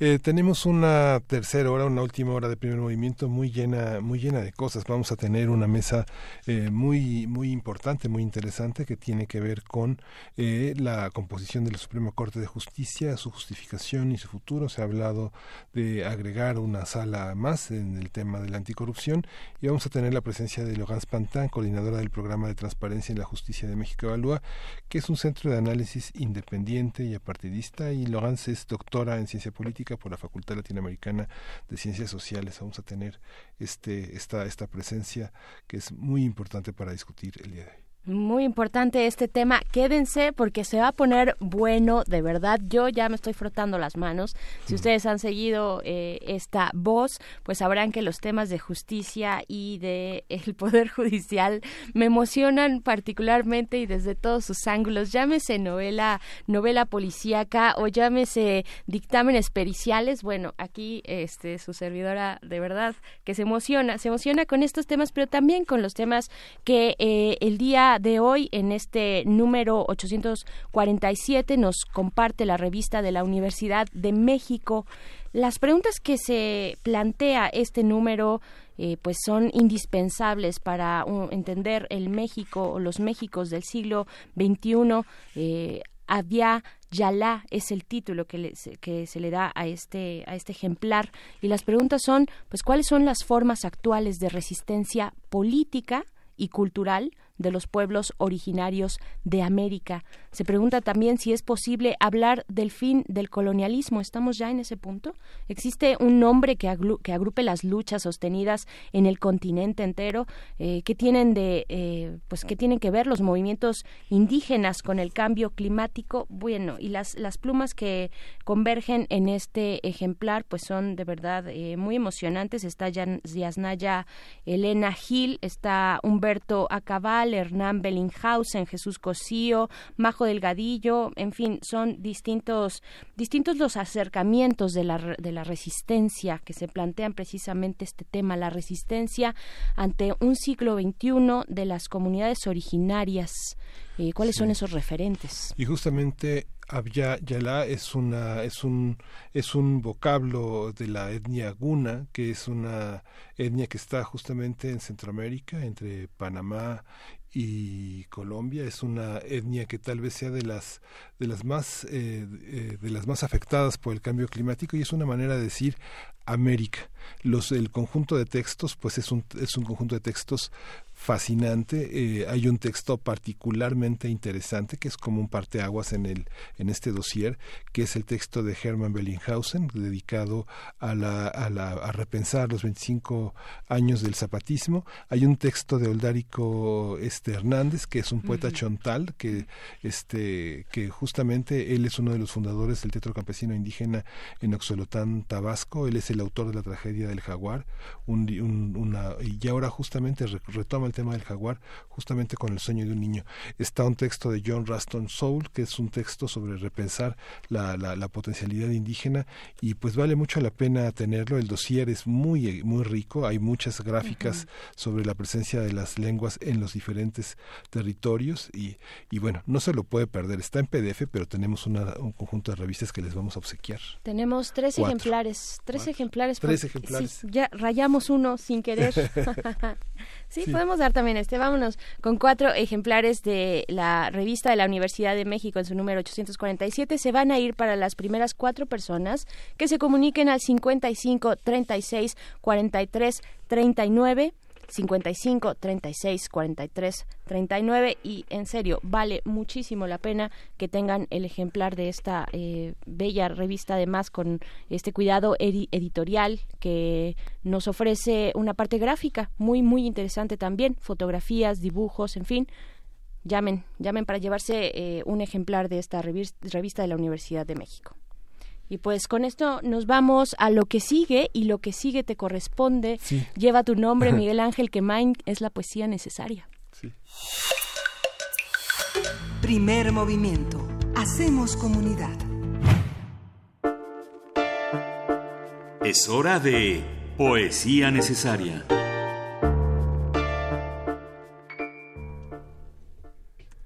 Pues hoy voy a dedicar la poesía necesaria para hacer eco de este hallazgo que hizo Pavel Granados al traernos una grabación que usted va a poder consultar en nuestro podcast, eh, una grabación en la que alrededor de 1943 Octavio Paz en una fiesta eh, justamente en casa de Francisco Tario eh, lee un poema en estos eh, aparatos para hacer discos eh, discos como los de antes, los discos negros de... eh, se me fue el, el- nombre del que se usaba para, para hablar de estos discos, de vinil, y que justamente eh, permite reproducir ahora la voz de Octavio Paz, hablando de un árbol, un árbol que estaba en 1943, pero que casi cuatro décadas después se convierte en un libro que lleva el mismo título de ese poema Árbol Adentro. Lo voy a acompañar eh, con las distancias enormes que tiene eh, claramente este, en lo simbólico y en lo retórico, la canción de Mi árbol y yo de Alberto Cortés, que eh, se, se fue y que es como un pequeño homenaje para tantos y tantos radioescuchas que se acompañaron de esa canción y que les recordaba el tránsito de su infancia a la vida adulta. Octavio Paz dice, creció en mi frente un árbol, creció hacia adentro, sus raíces son venas, nervios sus ramas, sus confusos follajes, pensamientos. Tus miradas lo encienden y sus frutos de sombras son naranjas de sangre, son granadas de lumbre. Amanece en la noche del cuerpo, allá adentro en mi frente el árbol habla. Acércate, ¿lo oyes?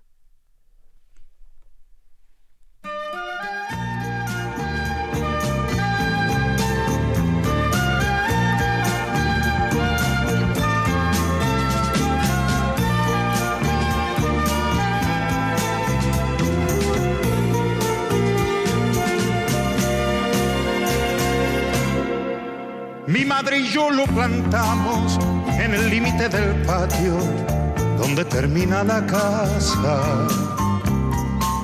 Fue mi padre quien lo trajo, yo tenía cinco años y él apenas una rama.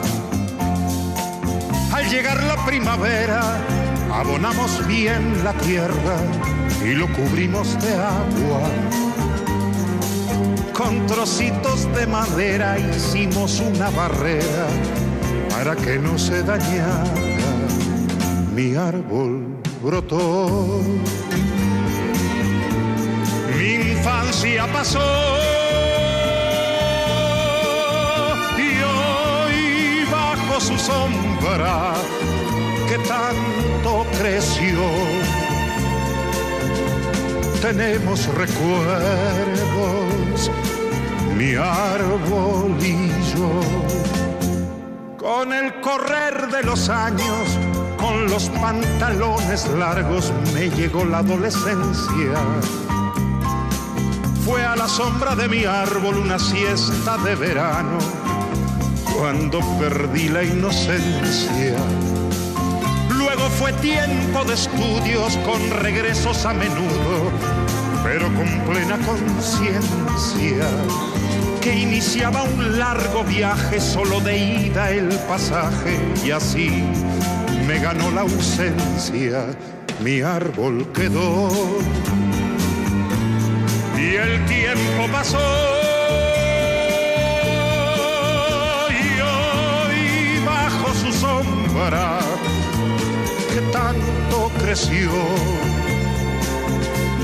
Tenemos recuerdos mi árbol y yo. Muchos años han pasado y por fin he regresado a mi terruño querido. Y en el límite del patio allí me estaba esperando como se espera un amigo. Parecía sonreírme como queriendo decirme, mira, estoy lleno de nidos. Ese árbol que plantamos hace veintitantos años, siendo yo apenas un niño, aquel que brotó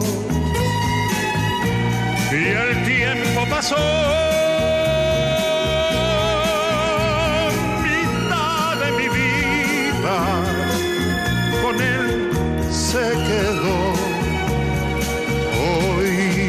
Bajo su sombra que tanto creció. Tenemos recuerdos, mi árbol y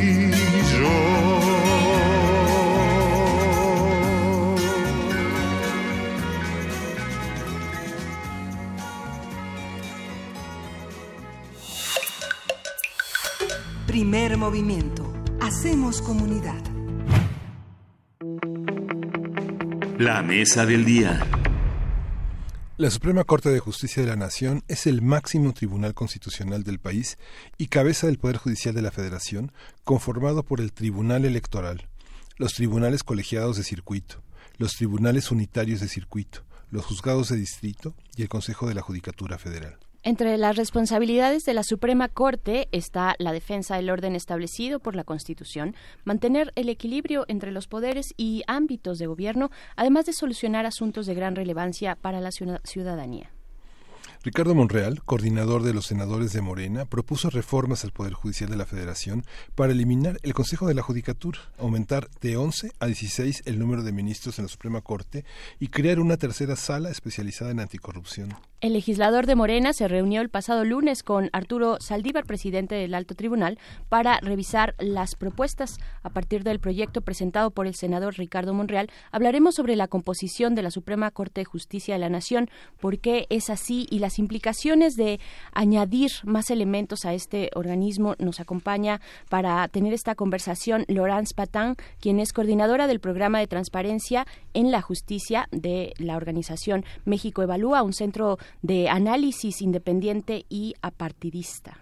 Sí, Laurence Pantán fue responsable del servicio de prensa de la Embajada de Francia en México, eh, fue reportera del periódico Reforma, obtuvo un doctorado en ciencia política por la Facultad Latinoamericana de Ciencias Sociales y una maestría en periodismo por la Universidad de Nueva York y su licenciatura por el Instituto de Estudios Políticos eh, del país. No puede, de, de París, no, no, puede haber más heterogeneidad. Laurence ha sido colaboradora del primer movimiento en muchísimas ocasiones y está con nosotros en la cabina. Bienvenida, Laurence. Muchísimas gracias. Buenos días a todos. Buenos días, Laurence. Pues, ¿cómo, ¿cómo entender esto que ya está circulando en el debate público, esta propuesta que eh, tiene el, eh, pues Monreal eh, ante pues afrontar o, en esta cuestión de afrontar la corrupción, una bandera política electoral del gobierno en turno, eh, pues cómo lo recibe una especialista como tú. Pues eh, yo creo que es una, un tema bien importante primero. Eh, para empezar, yo creo que efectivamente la corrupción es un, es un problema muy importante uh -huh. y yo creo que es eh, bueno que este, sea parte de la agenda de la eh, actual administración, este, cosa que no necesariamente había sido el caso de administraciones anteriores. Entonces, uh -huh. por este lado, me parece muy positivo. Ahora, yo creo que eh, esta iniciativa del de senador Ricardo Monreal presenta varios eh, problemas. Uh -huh. Lo primero, de hecho, es que eh, él considera que el Sistema Nacional Anticorrupción, que se creó este en 2015, eh, pues no dio resultados. Creo que en realidad uno de los problemas es que no se ha podido implementar completamente este Sistema Nacional Anticorrupción porque no se le ha dado algunos de los nombramientos que tenían que darse. Este, entonces, decir que el Sistema Nacional Anticorrupción no funcionó es como decir este, pues que eh, no funciona una bicicleta que, que le falta una llanta. Este, como decir esto de otra manera, ¿no? Claro. De no, no puede, no puede este, funcionar si no tiene pues todo lo que está previsto para que funcione. Eh, la solución que él propone es em, eh, en realidad, porque eh, una de las cosas que justamente le falta al Sistema Nacional Anticorrupción es el nombramiento de unos magistrados del Tribunal este, eh, Administrativo que tenían que especializarse en, lo, en revisar la revisión de los asuntos relacionados con temas de corrupción. Y él dice que mejor no este, nombrarlos este, y en realidad crear una nueva sala en la Corte Suprema. ¿Por qué eh, esto nos parece problemático? Y no solamente eh, nos parece eh, problemático a nosotros desde México Evalúa, sino a una serie de organizaciones y personalidades que opinaron sobre este tema eh, a principio de la semana, es que en realidad, primero que nada, esta nueva sala al eh, crearse implica que se deben de nombrar cinco nuevos ministros. Eh, el tema es que entonces a quien le toca nombrar estos ministros es al actual presidente que tiene que proponer ternas, las cuales tendrían que ser luego este, eh, pues, eh, votadas por el, el Senado. Eh, el tema es que el presidente ya nombró a dos ministros eh, y los procesos en- en- en- eh, para nombrarlos fueron bastante cuestionados, porque las ternas que presentó el presidente eh, eh, eran, eh, pues no eran las, ideal, las, las ideales según este, organizaciones de la sociedad civil, porque eh, no permitían garantizar la eh, independencia de los ministros. Entonces, al- el hecho es que además de esos dos ministros que ya nombró y que ya parecen ser muy cercanos al presidente y a su gobierno, eh, tendría la posibilidad del presidente de nombrar a otros cinco ministros. Y además, entonces, estos son ya siete ministros que tendría afines, digamos. De los cinco ministros que quedaban y de los dos que ya estaban. Exactamente. Y adicionalmente en 2000 viene, eh, perdón, 2021 eh, eh, terminará su encargo el ministro Franco, con lo cual sería un octavo ministro. ¿Por qué es importante esta matemática? Este, porque en realidad eh, eh, el, el Pleno de la Suprema Corte, en particular, tiene eh, que decidir sobre algunos eh, recursos que tienen que ver con la constitucionalidad de, los, eh, de las normas, las, accio- las acciones de constitucionalidad.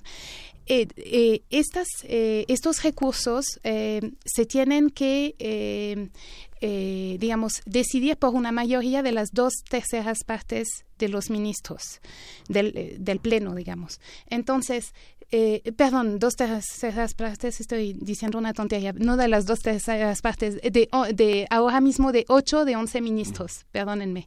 El tema es que el, eh, ahora, con esta reforma, serían eh, 11 de 16 ministros. El tema, tomemos un ejemplo muy concreto.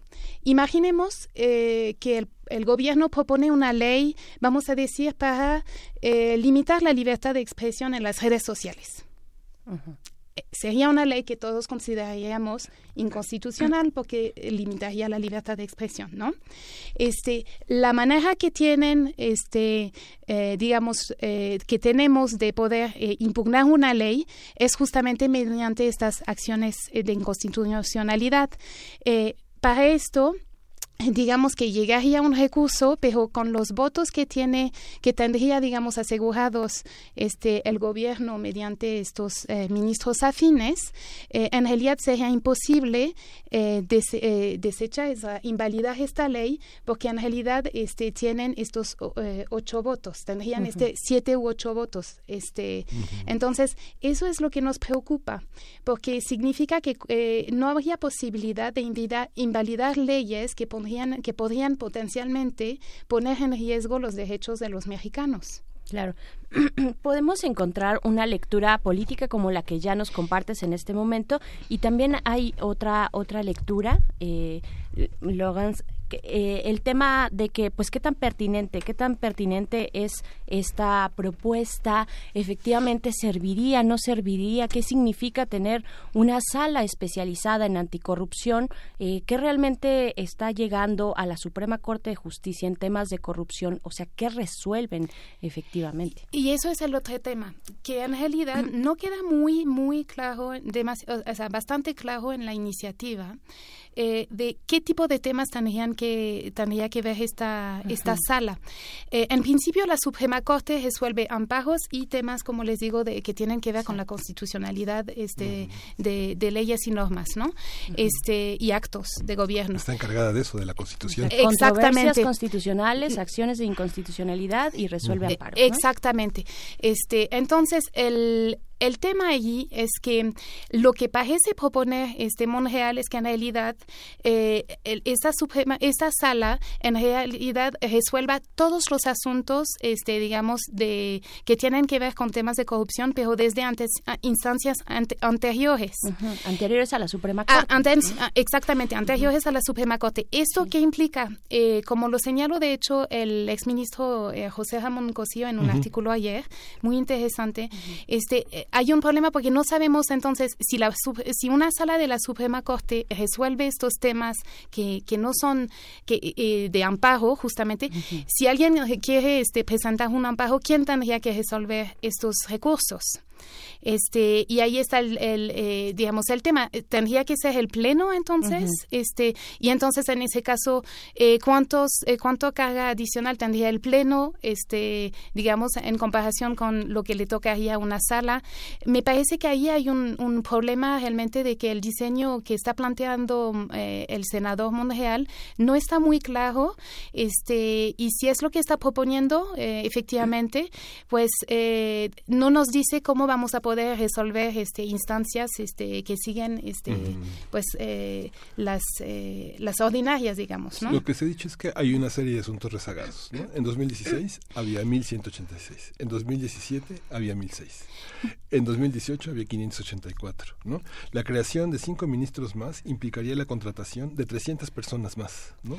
que implicaría una burocracia enorme y, alentaría enormemente el trabajo de la Suprema Corte pensando en que la cantidad de asuntos que tienen que ver con la corrupción son mínimos. y, bueno, y eso es el otro problema, que en realidad estamos tomando, o sea, está eh, Ricardo Monreal tomando la bandeja de la de la, del tema de la corrupción, del combate a la corrupción, pero en realidad eh, nosotros consideramos que hay mucho que hacer, o sea, antes de que, o sea, de, de, que de llegue al poder judicial en ese caso. O sea, el, el, problema es que hay muchos asuntos que ni se investigan, este, o que no llegan, este, al poder judicial, porque en realidad, este, no, eh, no ha habido este trabajo antes, este, y esa posibilidad de, de, de, que la gente enfrente consecuencias en los tribunales. Eh, en realidad, el número de asuntos no nos parece que justifica la creación de una nueva sala, precisamente, porque no pensamos que habrá tanto asuntos, o que los hay actualmente incluso, eh, para que realmente justifique esto. Ahora, el tema del rezago que el mismo senador eh, eh, menciona en su iniciativa, es el rezago, se menciona en particular el de la segunda sala, pero es un rezago, primero que es muy similar al rezago que existe en otras cortes supremas, no es similares, digamos, lo cual no significa que esté bien que haya rezago, no me malinterpreten, pero adicionalmente, si tenemos problemas de rezago muchas veces no se resuelve creando una nueva sala o una nueva instancia. Muchas veces los problemas de rezago tienen que ver con la forma en que se procesan los casos y lo que se mm. necesita hacer es modernizar esta forma de eh, procesar los casos eh, y hacer un esfuerzo para entender qué es lo que, lo que provoca este rezago. Yo no creo, eh, de hecho en, algunos países es lo que ha pasado, se han creado nuevas instancias y en realidad el rezago sigue allí, porque en realidad no se resuelven problemas mucho más de fondo eh, y menos eh, sexy, digámoslo así, este que y, políticamente este glamuroso. Exactamente, que la, digamos que, que, mediante la creación de una nueva sala o una nueva instancia. Entonces, realmente yo creo que que esta iniciativa eh, es problemática, como les decía, por esas dos cosas. Uno, la falta de claridad y, y no solamente sobre el tema de hecho de la corrupción, porque también en la iniciativa se menciona que esta sala se- sería la encargada de revisar los eh, recursos que ponen eh, jueces y magistrados eh, a- ante las decisiones del Consejo de la Judicatura Federal eh, en cuestiones de nombramiento, este, eh, eh, promoción, disciplina. El tema es que eh, ahora mismo estos eh, recursos los ve el Pleno. Ahora nos dice Monreal, no, pues estos asuntos los resolvería esta sala. ¿Qué implica? Que justamente esos cinco ministros que serían nombrados por el actual presidente serían los que decidirían sobre esto. Esto implicaría potencialmente eh, pues un, un poder muy importante para esos cinco ministros en particular y, y la necesidad para jueces y magistrados de quedar bien con ellos. Por Eh, y por otra parte hay otro tema, como lo mencionaba Miguel Ángel al principio, eh, Monreal no solamente propuso esta iniciativa que, que es la que más ha dado de qué hablar, pero en realidad eh, desde el inicio de la legislatura ha propuesto varias iniciativas y también anunció la semana pasada otra iniciativa que es la de que sería eh, sustituir, porque así lo dijo, el Consejo de la Judicatura Federal. Lo que no dijo es sustituirlo, ¿por qué? Este, y eh, en el, te- yo creo que hay, hay que tomar en cuenta un, un, una, una- un ambiente un poco peculiar en este momento. Yo creo que eh, estas iniciativas que se han presentado, porque eh, Monreal también presentó uno para obligar a los, al, al Consejo de la Magistratura a rotar a los jueces y magistrados cada tres a seis años. Lo habíamos platicado hace Sí. unos meses, eh, que nos parece problemático porque justamente en las condiciones actuales esto implica eh, mucho, eh, eh, digamos, una especie de sometimiento obligatorio de los jueces y magistrados a los, al Consejo de la Judicatura, porque su destino estaría este, pues en, en, los mano- en las manos, este, di- destino, digo, pues geográfico, ¿no? En, manos del Consejo, lo cual actualmente es el caso, pero no se dan tanto movimientos, pero si se obliga a que haya movimiento, pues cada quien va, cada juez magistrado va a querer quedarse cerca este de donde está o, o en un lugar donde tiene familia, qué sé yo, pero en dado caso va a querer estar en, en, en algún lugar y como está eh, en manos del consejo decidir dónde va, esto puede este, eh, implicar un gran intercambio de favores internamente al Poder Judicial. No nos parece lo más, eh, digamos, eh, adecuado. Y la propuesta de Monreal de, de pues suprimir el Consejo de la Judicatura en este contexto en que también hay muchos ataques por parte del Poder Ejecutivo. Declaraciones del presidente, eh, pues ha habido muchas en contra del Poder Judicial. En diciembre eh, eran los sueldos excesivos. Ahora, este, eh, últimamente ha hablado mucho de los jueces que él llama los jueces a modo hablando de estos, eh, cuando dice esto, dice los jueces a modos, es decir, los jueces que eh, dejan en libertad a presuntos in- delincuentes por argumentos legaloides. Eh, esto lo que nos deno- demuestra es que el presidente creo no, no entiende muy bien lo que es el debido proceso, no entiende la lógica de la reforma eh, Penal. eh, penal, eh, que justamente ha pasado de un, sistem- un, sistem- eh, un sistema donde no había presunción de inocencia a un sistema donde eso era las- el, el- el- el centro, ¿no? Que sería el espíritu de su, de su sentido de contrarréplica. Eh, sí, exactamente. Entonces, este, eh, el presidente está eh, siendo muy vocal, este, y atacando al poder judicial. Y eh, en este contexto, me parece que eh, hasta mencionó el presidente que tenía, que iba a empezar a denunciar públicamente a, est- a estos jueces que dejan en, en Como, libertad. como, como a los que cobren caro la gasolina, como a los periodistas fifís, como ¿no? Sí, no, no, Digamos, con- ese proceso de exhibición es peligrosísimo. ¿no? Exactamente, porque además, eh, justamente el órgano encargado de vigilar que los jueces, magistrados y eh, eh, funcionarios eh, judiciales hacen bien su trabajo, este es el Consejo de la eh, Judicatura. No nos parece que el, el Consejo necesariamente haga todo muy bien. Sin lugar a duda, eh, hay, digamos, eh, eh, áreas de oportunidad, para decirlo en esos términos, en su trabajo. Si hay cosas que mejorar, yo puedo entender la frustración eh, de, de muchas, eh, muchos ciudadanos que dicen, pero no, no nos ha servido de nada, este, eh, no, no se ve que haya castigo a los jueces corruptos, etcétera no es tan, o sea, no es tan así. Yo creo que sí ha habido, desde que se creó en 94 el Consejo de la Judicatura Federal, una profesionalización de lo que es este el Poder Judicial y de sus integrantes. Em, y yo creo que es un camino eh, largo y quizás eh, ha tomado demasiado tiempo para re- eh, realmente le- llegar a un nivel satisfactorio para lo la población. Pero no creo que haga falta deshacer este, este eh, órgano, eh, que en realidad eh, hay que recordar esto. el- los consejos de la judicatura tienen como misión garantizar que cada juez pueda decidir de manera independiente.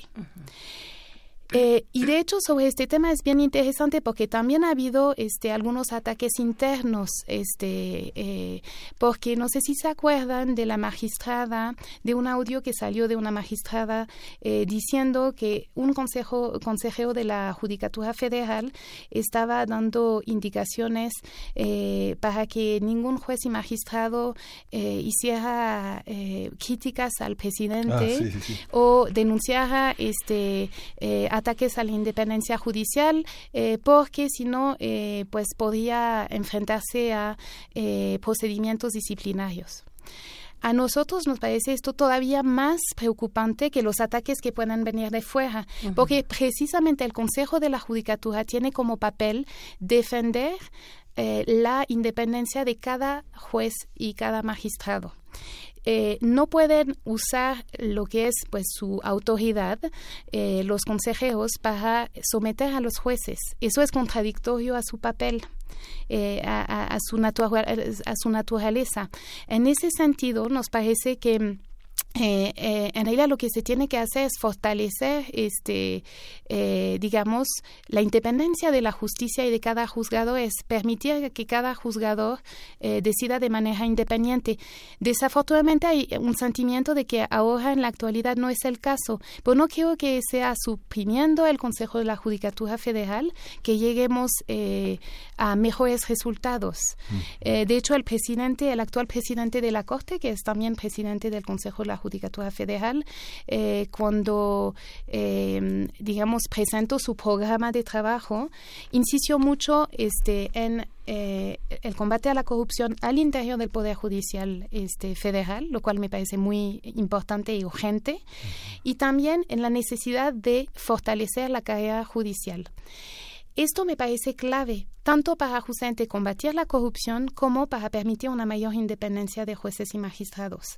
Eh, esto de fortalecer este, los concursos eh, de oposición, fortalecer todos los mecanismos para obtener este, los juzgadores más preparados y con más mayores méritos eh, y que los, eh, los jueces y magistrados no sean los cuates de La o lo- familia la de, familia ¿no? de también como le hemos escándalo. comentado que Sí. exactamente entonces si queremos realmente eh, mejorar este el poder judicial yo creo que es mediante el fortalecimiento de la carrera judicial y desafortunadamente no lo he visto en ninguna eh, de las iniciativas presentadas por Morena este aparte de sí en la exposición de motivos de repente de- lo mencionan pero realmente actos concretos medidas concretas eh, cambios legislativos concretos que estén eh, enfocados a fortalecer este, estos procedimientos de selección este, y promoción de jueces, magistrados y funcionarios judiciales,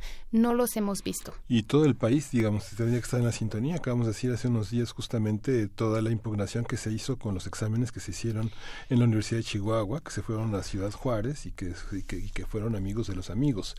Esta parte eh, a, a mí me parece conmovedor, el, el, el, el mensaje de ayer de, los, de la recepción a los cinco jueces de distrito Ajá. que hizo Eduardo Medina Mora, señalando que eh, la Suprema Corte es la mejor institución de la República, pero tienen que mejorar, tienen que reconocer errores y tienen que administrar la justicia de un modo que socialmente este, ponga en, en, este, en congruencia con las expectativas y las exigencias de la sociedad. Me pareció muy interesante ese reconocimiento de que el Poder Judicial tiene que mejorar, que está devaluado por una serie de, este, de instancias que, que ponen en, en, en evidencia sin fundamentos a muchos jueces, que no solamente los exhiben, y que finalmente es reconciliatorio, porque de lo que habla es que están enfrentando nuevos desafíos en el sistema penal y en el sistema de juzgar, ¿no? con, la, con, la, con la cuarta transformación. Sin lugar a duda, y me parece muy interesante esto que señalas, es que yo creo que sí, desde, bueno, el Poder Judicial eh, siempre es un poder muy discreto, ¿no? En general, no, Sí. no, no es de los que más se expresan, este, por obvias razones, Ti- tienen que determinar este asuntos, este no es su trabajo entrar en la arena política. De hecho, esto lo ha comentado también el presidente de la Corte y del, de la, del Consejo. Eh, y, y, y lo que eh, ese mensaje que mencionas este, también es, es eh, en la misma, va en la misma línea de lo que ha mencionado Arturo Saldívar este, en los últimos meses, que es, eh, ha reconocido que el Poder Judicial, uno, eh, es momento de reconocer que le falta mucha legitimidad.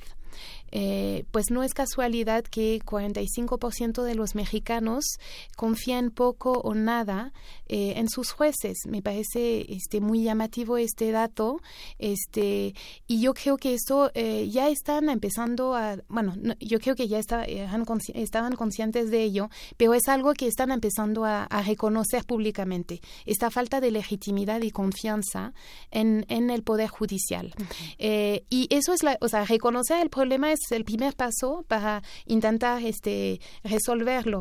Y yo creo que justamente el, el presidente este, Arturo Saldívar, el presidente de la Corte, él eh, desde, desde que justamente que eh, mencionó su interés en ser presidente, mencionó esto, que la sociedad está eh, en un momento dado, en, en este momento, perdón, en, un, en una gran demanda de justicia, tiene un- eh, una gran demanda de justicia y que el Poder Judicial de cierto modo no le está dando esta respuesta, una respuesta adecuada y que sí eh, hacen falta, eh, eh, hace falta una reforma del Poder Judicial desde adentro como para este, poder responder a esta demanda ciudadana.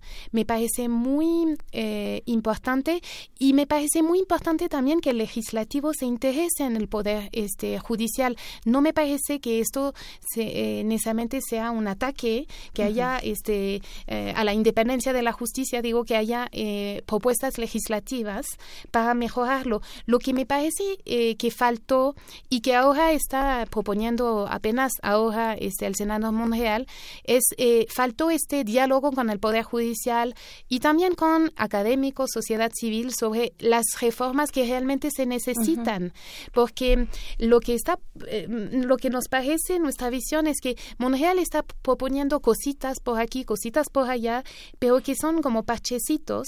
Y en realidad eh, no están basados en general sus iniciativas en un diagnóstico eh, con evidencias eh, que permitan realmente este entender cuál es el problema y que de allí derivan las eh, medidas que propone. Y eso es lo que nos hace falta un verdadero diálogo con tiempo, sin prisas, eh, no eh, para obtener efectos mediáticos este, o Claro, políticos. Son parchecitos sexys y populistas. ¿no? Exacto. Bueno, Casualmente. Lo dijiste tú. Pero, este, digamos, eso es el tema. Este, nosotros realmente estamos eh, eh, a favor de una, una reforma de las instituciones este, judiciales. Nos parece que sí es, es, es importante eh, y urgente que sucedan, pero que suceda tomando en cuenta los integrantes, este, los usuarios también este, de los sistemas de, de, de justicia, este, en fin, eh, nos hace falta un, un debate este, público, transparente, este, abierto, eh, para poder eh, imaginar las mejores eh, soluciones a los problemas que enfrenta el Poder Judicial. Sí, ¿cómo, me- cómo imaginamos un país dentro de 20 años con cambios o sin cambios? ¿no? Es esa, la- esa la trascendencia de Yo, los temas. yo creo que sí, porque además este... eh, Con democracia o sin democracia. Sí, di- digo, eh, eso completamente, com- completamente, porque en realidad lo que nosotros sentimos que está detrás de esta iniciativa de Ricardo Monreal, en realidad es eh, un intento por eh, ignorar la división de poderes, este, que es tan importante, que es central en una democracia. El presidente tiene ahora una mayoría en el legislativo bastante cómoda. Este, el único contrapeso institucional que existe justamente es el poder judicial y lo que parece ya ser es que Morena quiere este eh, pues debilitar cuanto más se pueda este este contrapeso. Este, yo creo que, que efectivamente necesitamos eh, una reflexión abierta este, sobre las verdaderas reformas. Me parece positivo de nuevo que haya este, este ánimo de reformar, pero yo creo que tenemos que eh, pues plantear reformas que realmente ayuden para eh, lo- los años que vienen y los sexenios que vienen, no solamente para para eh, ahora y, y con ánimo eh, de resolver, o sea, supuestamente resolver unos problemas que son muy sensibles para la sociedad, pero que realmente no creo que se resolvería el problema de la corrupción en México con una sala anticorrupción en la Suprema Sí. Corte. Y la percepción de la ciudadanía tiene que ver con cosas muy cotidianas, que son eh, el, este, toda la parte civil, toda la parte de lo familiar, Ex- este, el tema de las adopciones, de, la, de las patrias potestades, de la violencia intrafamiliar, de la agresión a los niños, de la falta de derechos a los ancianos, de la agresión hacia las mujeres. O sea, hay una pa- la, la- la reivindicación de los trabajadores despedidos, los temas de propiedad. Ahí la gente se est- está, está estacionada, víctima de una enorme violencia de quien tiene más dinero. Sin lugar a duda, y allí es donde el tema del rezago, este, que no es el rezago de la Suprema Corte necesariamente, sino justamente de todas las instancias anteriores y en particular incluso de, la, de las justicias a nivel, de, de- perdón, de los eh, poderes judiciales a nivel local y estatal, digamos. Este, ahí está eh, el, el mayor problema. Y en realidad, desafortunadamente, mm, eh, como digo, mm, hay una sola este, iniciativa en el, en, en el Senado este, que sí eh, se preocupa un poco por lo que, es, eh, los, eh, lo que son los poderes judiciales estatales. Eh, y eh, propone algunas, hace algunas propuestas para fortalecerlos, pero en realidad ninguna de esas propuestas están realmente enfocadas en mejorar este tema del rezago en temas tan importantes como los que señalan. Este, pues en realidad la justicia que le importa a la gente es lo que se llama la justicia cotidiana. Este es la justicia civil, familiar, este, eh, laboral, etcétera.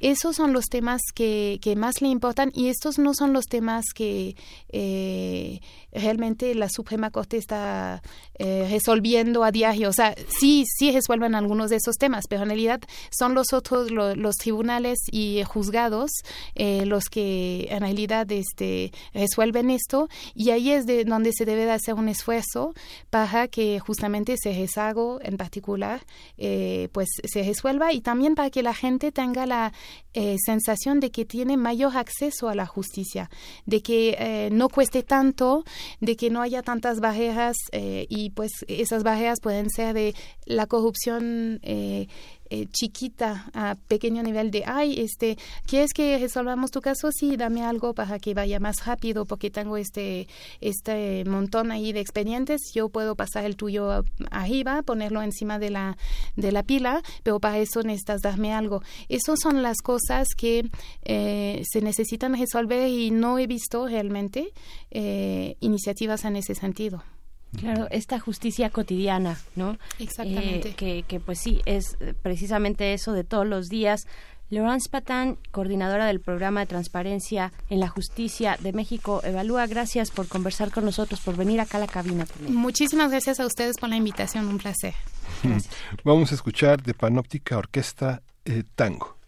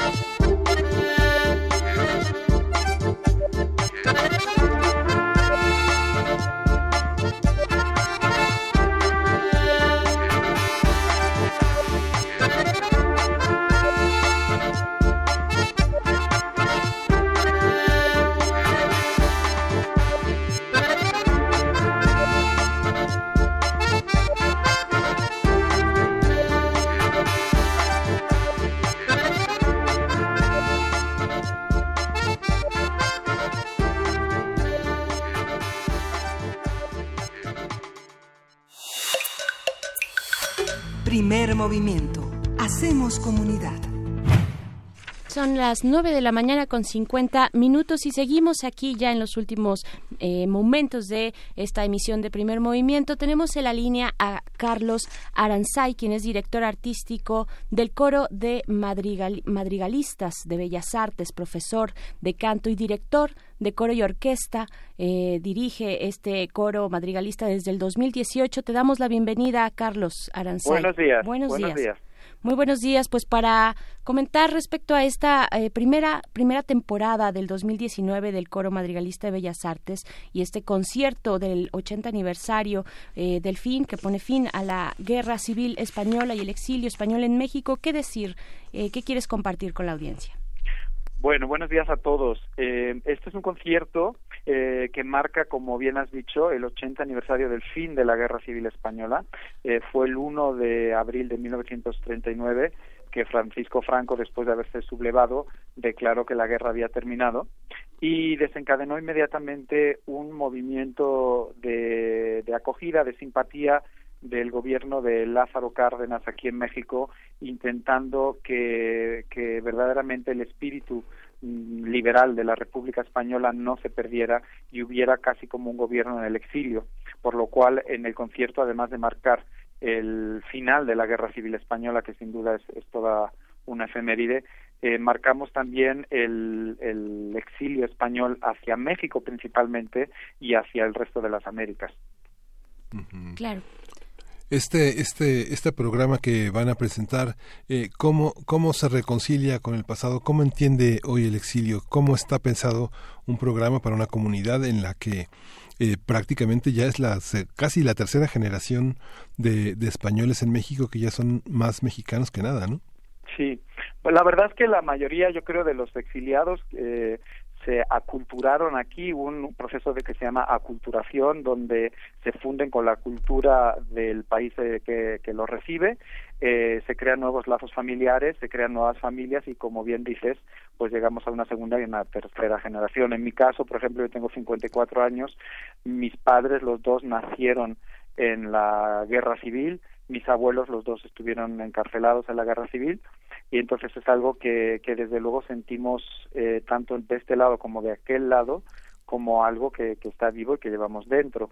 Eh, la, la riqueza de, de la cultura mexicana, de la vida mexicana en ese momento con el gobierno de Lázaro Cárdenas, sin duda fue un, un buen nido para, para tanto para, para volver a, a sentirse en paz y sentirse que había un futuro para sus hijos y para sus nietos, para estas gentes que además, mm, digamos que el exilio en muchos casos fue forzoso, en otros casos fue una decisión, digamos, política y económica de no, no querer quedarse allí, pero en, en casi todos estos casos fue además a través de un filtro no fue directo de España a, a México. Muchos tuvieron que huir a Francia, donde además les esperaban eh, campos de, de concentración, verdaderamente no los campos, digamos, hitlerianos, pero campos de recogida de refugiados que eran poco menos que campos de concentración hostiles, y de allí el embajador de, de México en, en Francia, en París, tuvo hizo una grandísima labor con Lázaro Cárdenas, que quería en ese momento eh, demostrar que no debía haber intervención en, en otros países como hubo la intervención italiana alemana en, en España y eh, a través de ahí se organizaron barcos que llegaron a Veracruz y aquí llegaron entonces sin duda ah, es una razón más de hermanamiento para, para nuestras gentes, para nuestros pueblos. Creo que además en este momento de los 500 años de la llamada conquista es bueno que recordemos todo lo que nos une y no lo que nos separa. Claro, ya hay una vocación importante en México desde este periodo que señalas, el periodo de, de Lázaro Cárdenas, y, y, pero viéndolo también hacia el presente, ¿cómo, cómo eh, se vive esa, esa tradición actualmente entre la comunidad de ahora herederos de, la- de, esa, de ese exilio que eh, llegó a México? ¿Cómo se vive en el año Ujú. 2019? Bueno, eh, en el caso de, de, de mi esfera, que es la música, hay que recordar que como un 20% de la gente que vino eran intelectuales, artistas, pensadores, filósofos, escritores, y la música, los músicos tuvieron desde luego un grandísimo papel. Por ejemplo, Rodolfo Halsker, que vamos a interpretar en este concierto y que escribió para madrigalistas sus famosos epitafios, llegó a ser enseguida el director del Conservatorio Nacional de Música de México, fundador de Ediciones Mexicanas, de la revista La Nueva Música, etcétera, etcétera. Entonces, eh, hay muchísimo intercambio cultural y por ello también los conciertos los vamos los vamos a hacer en, en dos sedes que, que son emblemáticas. Una es el Colegio Madrid que fue el colegio fundado por los republicanos eh, junto con la que era entonces la Casa de España para eh, seguir con el espíritu de la enseñanza libre en española en México. Y el Colegio Madrid nos va a recibir este viernes en un momento que es muy especial para ellos porque también es una asamblea en recuerdo de la de la República. Y el otro concierto lo hacemos en el Casino Español que pertenecía a la Casa de España. Entonces ahí están unas instituciones y un espíritu que sigue vive sigue vivo y, y yo creo que es el marco ideal para, para que nosotros rindamos ese homenaje tanto yo que soy español de agradecimiento a los mexicanos como para los, los jóvenes alumnos mexicanos del, del Colegio Madrid que mañana nos oirán además en una sesión aparte, en un ensayo general, que sepan más de, de qué es el Colegio Madrid, por ejemplo. ¿Están abiertos los dos conciertos a todo el público? ¿A qué hora son? ¿Cuánto cuesta Sí, ir? los ¿Qué? conciertos están abiertos a todo el público. Este viernes 12 a las 10 de la mañana es el concierto en el marco de la ceremonia por el 88 aniversario de la proclamación de la Segunda República Española. Eso es en el auditorio del Colegio Madrid. El Colegio Madrid está en la calle Puente, en la colonia ex Hacienda San Juan de Dios, en el sur de la ciudad, y es el viernes a las 10. El domingo 14, este domingo que viene, al mediodía exactamente, a las 12, en el Casino Español, que está aquí al ladito del Zócalo, en la calle Isabel la Católica 29. Eh, ahí estaremos haciendo exactamente el mismo programa. Muy bien, pues ahí está, ahí está esta invitación. Carlos Aranzay, director, director artístico del Coro Madrigalista de Bellas Artes. Muchas gracias por compartirlo con nuestra audiencia. A ustedes y muchísimas gracias a todo México y esperemos que, que de verdad vengan a, a compartir este, este bonito programa con nosotros. Claro Muchas sí. gracias. Muchas gracias, Carlos. Gracias, Aranzay. buenos días. En los años 40, José Gauss llamaba transtierro esta experiencia de llegar a México. Pedía que los españoles utilizaran este, ese, ese concepto. Y hace algunos años, Adolfo Sánchez Vázquez, uno de nuestros grandes, grandes, grandes maestros universitarios, escribió del destierro al transtierro, que está en el Fondo de Cultura Económica, y son sus apuntes filosóficos, sus memorias en torno a una experiencia que terminó por hacerlo tan mexicano como español. ¿no? Claro, O sea, también los, los referentes pedagógicos que, bueno, ahora que, que se menciona el Colegio Madrid, pues tan, tan importantes estos referentes de, de la pedo- pedagogía eh, republicana, ¿no? Sí. En las etapas iniciales de la educación, pues sí, también mucho, mucho que decir, mucho que hablar al respecto. Y pues nos vamos a despedir después de un programa lleno de temas muy interesantes, eh, desde la presentación de este libro Tesosomoc y otras es- escrituras de la conquista con Sofía Guadarrama, las fonografías de bolsillo de Pavel Granados. Eh, tuvimos también esta plática con Liliana Veloz sobre la percepción de la política, acerca de la política nacional anticorrupción, la cuestión de Trump y la frontera, bueno, la, la Suprema Corte de Justicia también. Y pues bueno, de esta manera cerramos, cerramos esta emisión de primer movimiento para encontrarlos el día de mañana. Vamos a despedirnos con una canción eh, algo de Café Tacuba, Miguel Ángel Quemán. Yo la tengo acá. Esto es para que todos ustedes que están allá afuera dejen, suelten un poco el cuerpo y se dejen caer. Déjate caer es la canción eh, que va- con la que cerramos. Y pues muchas gracias, Miguel Ángel. Gracias, muchas gracias y nos vemos mañana. Esto fue Primer Movimiento. El mundo desde la universidad. es al revés. La sangre es amarilla,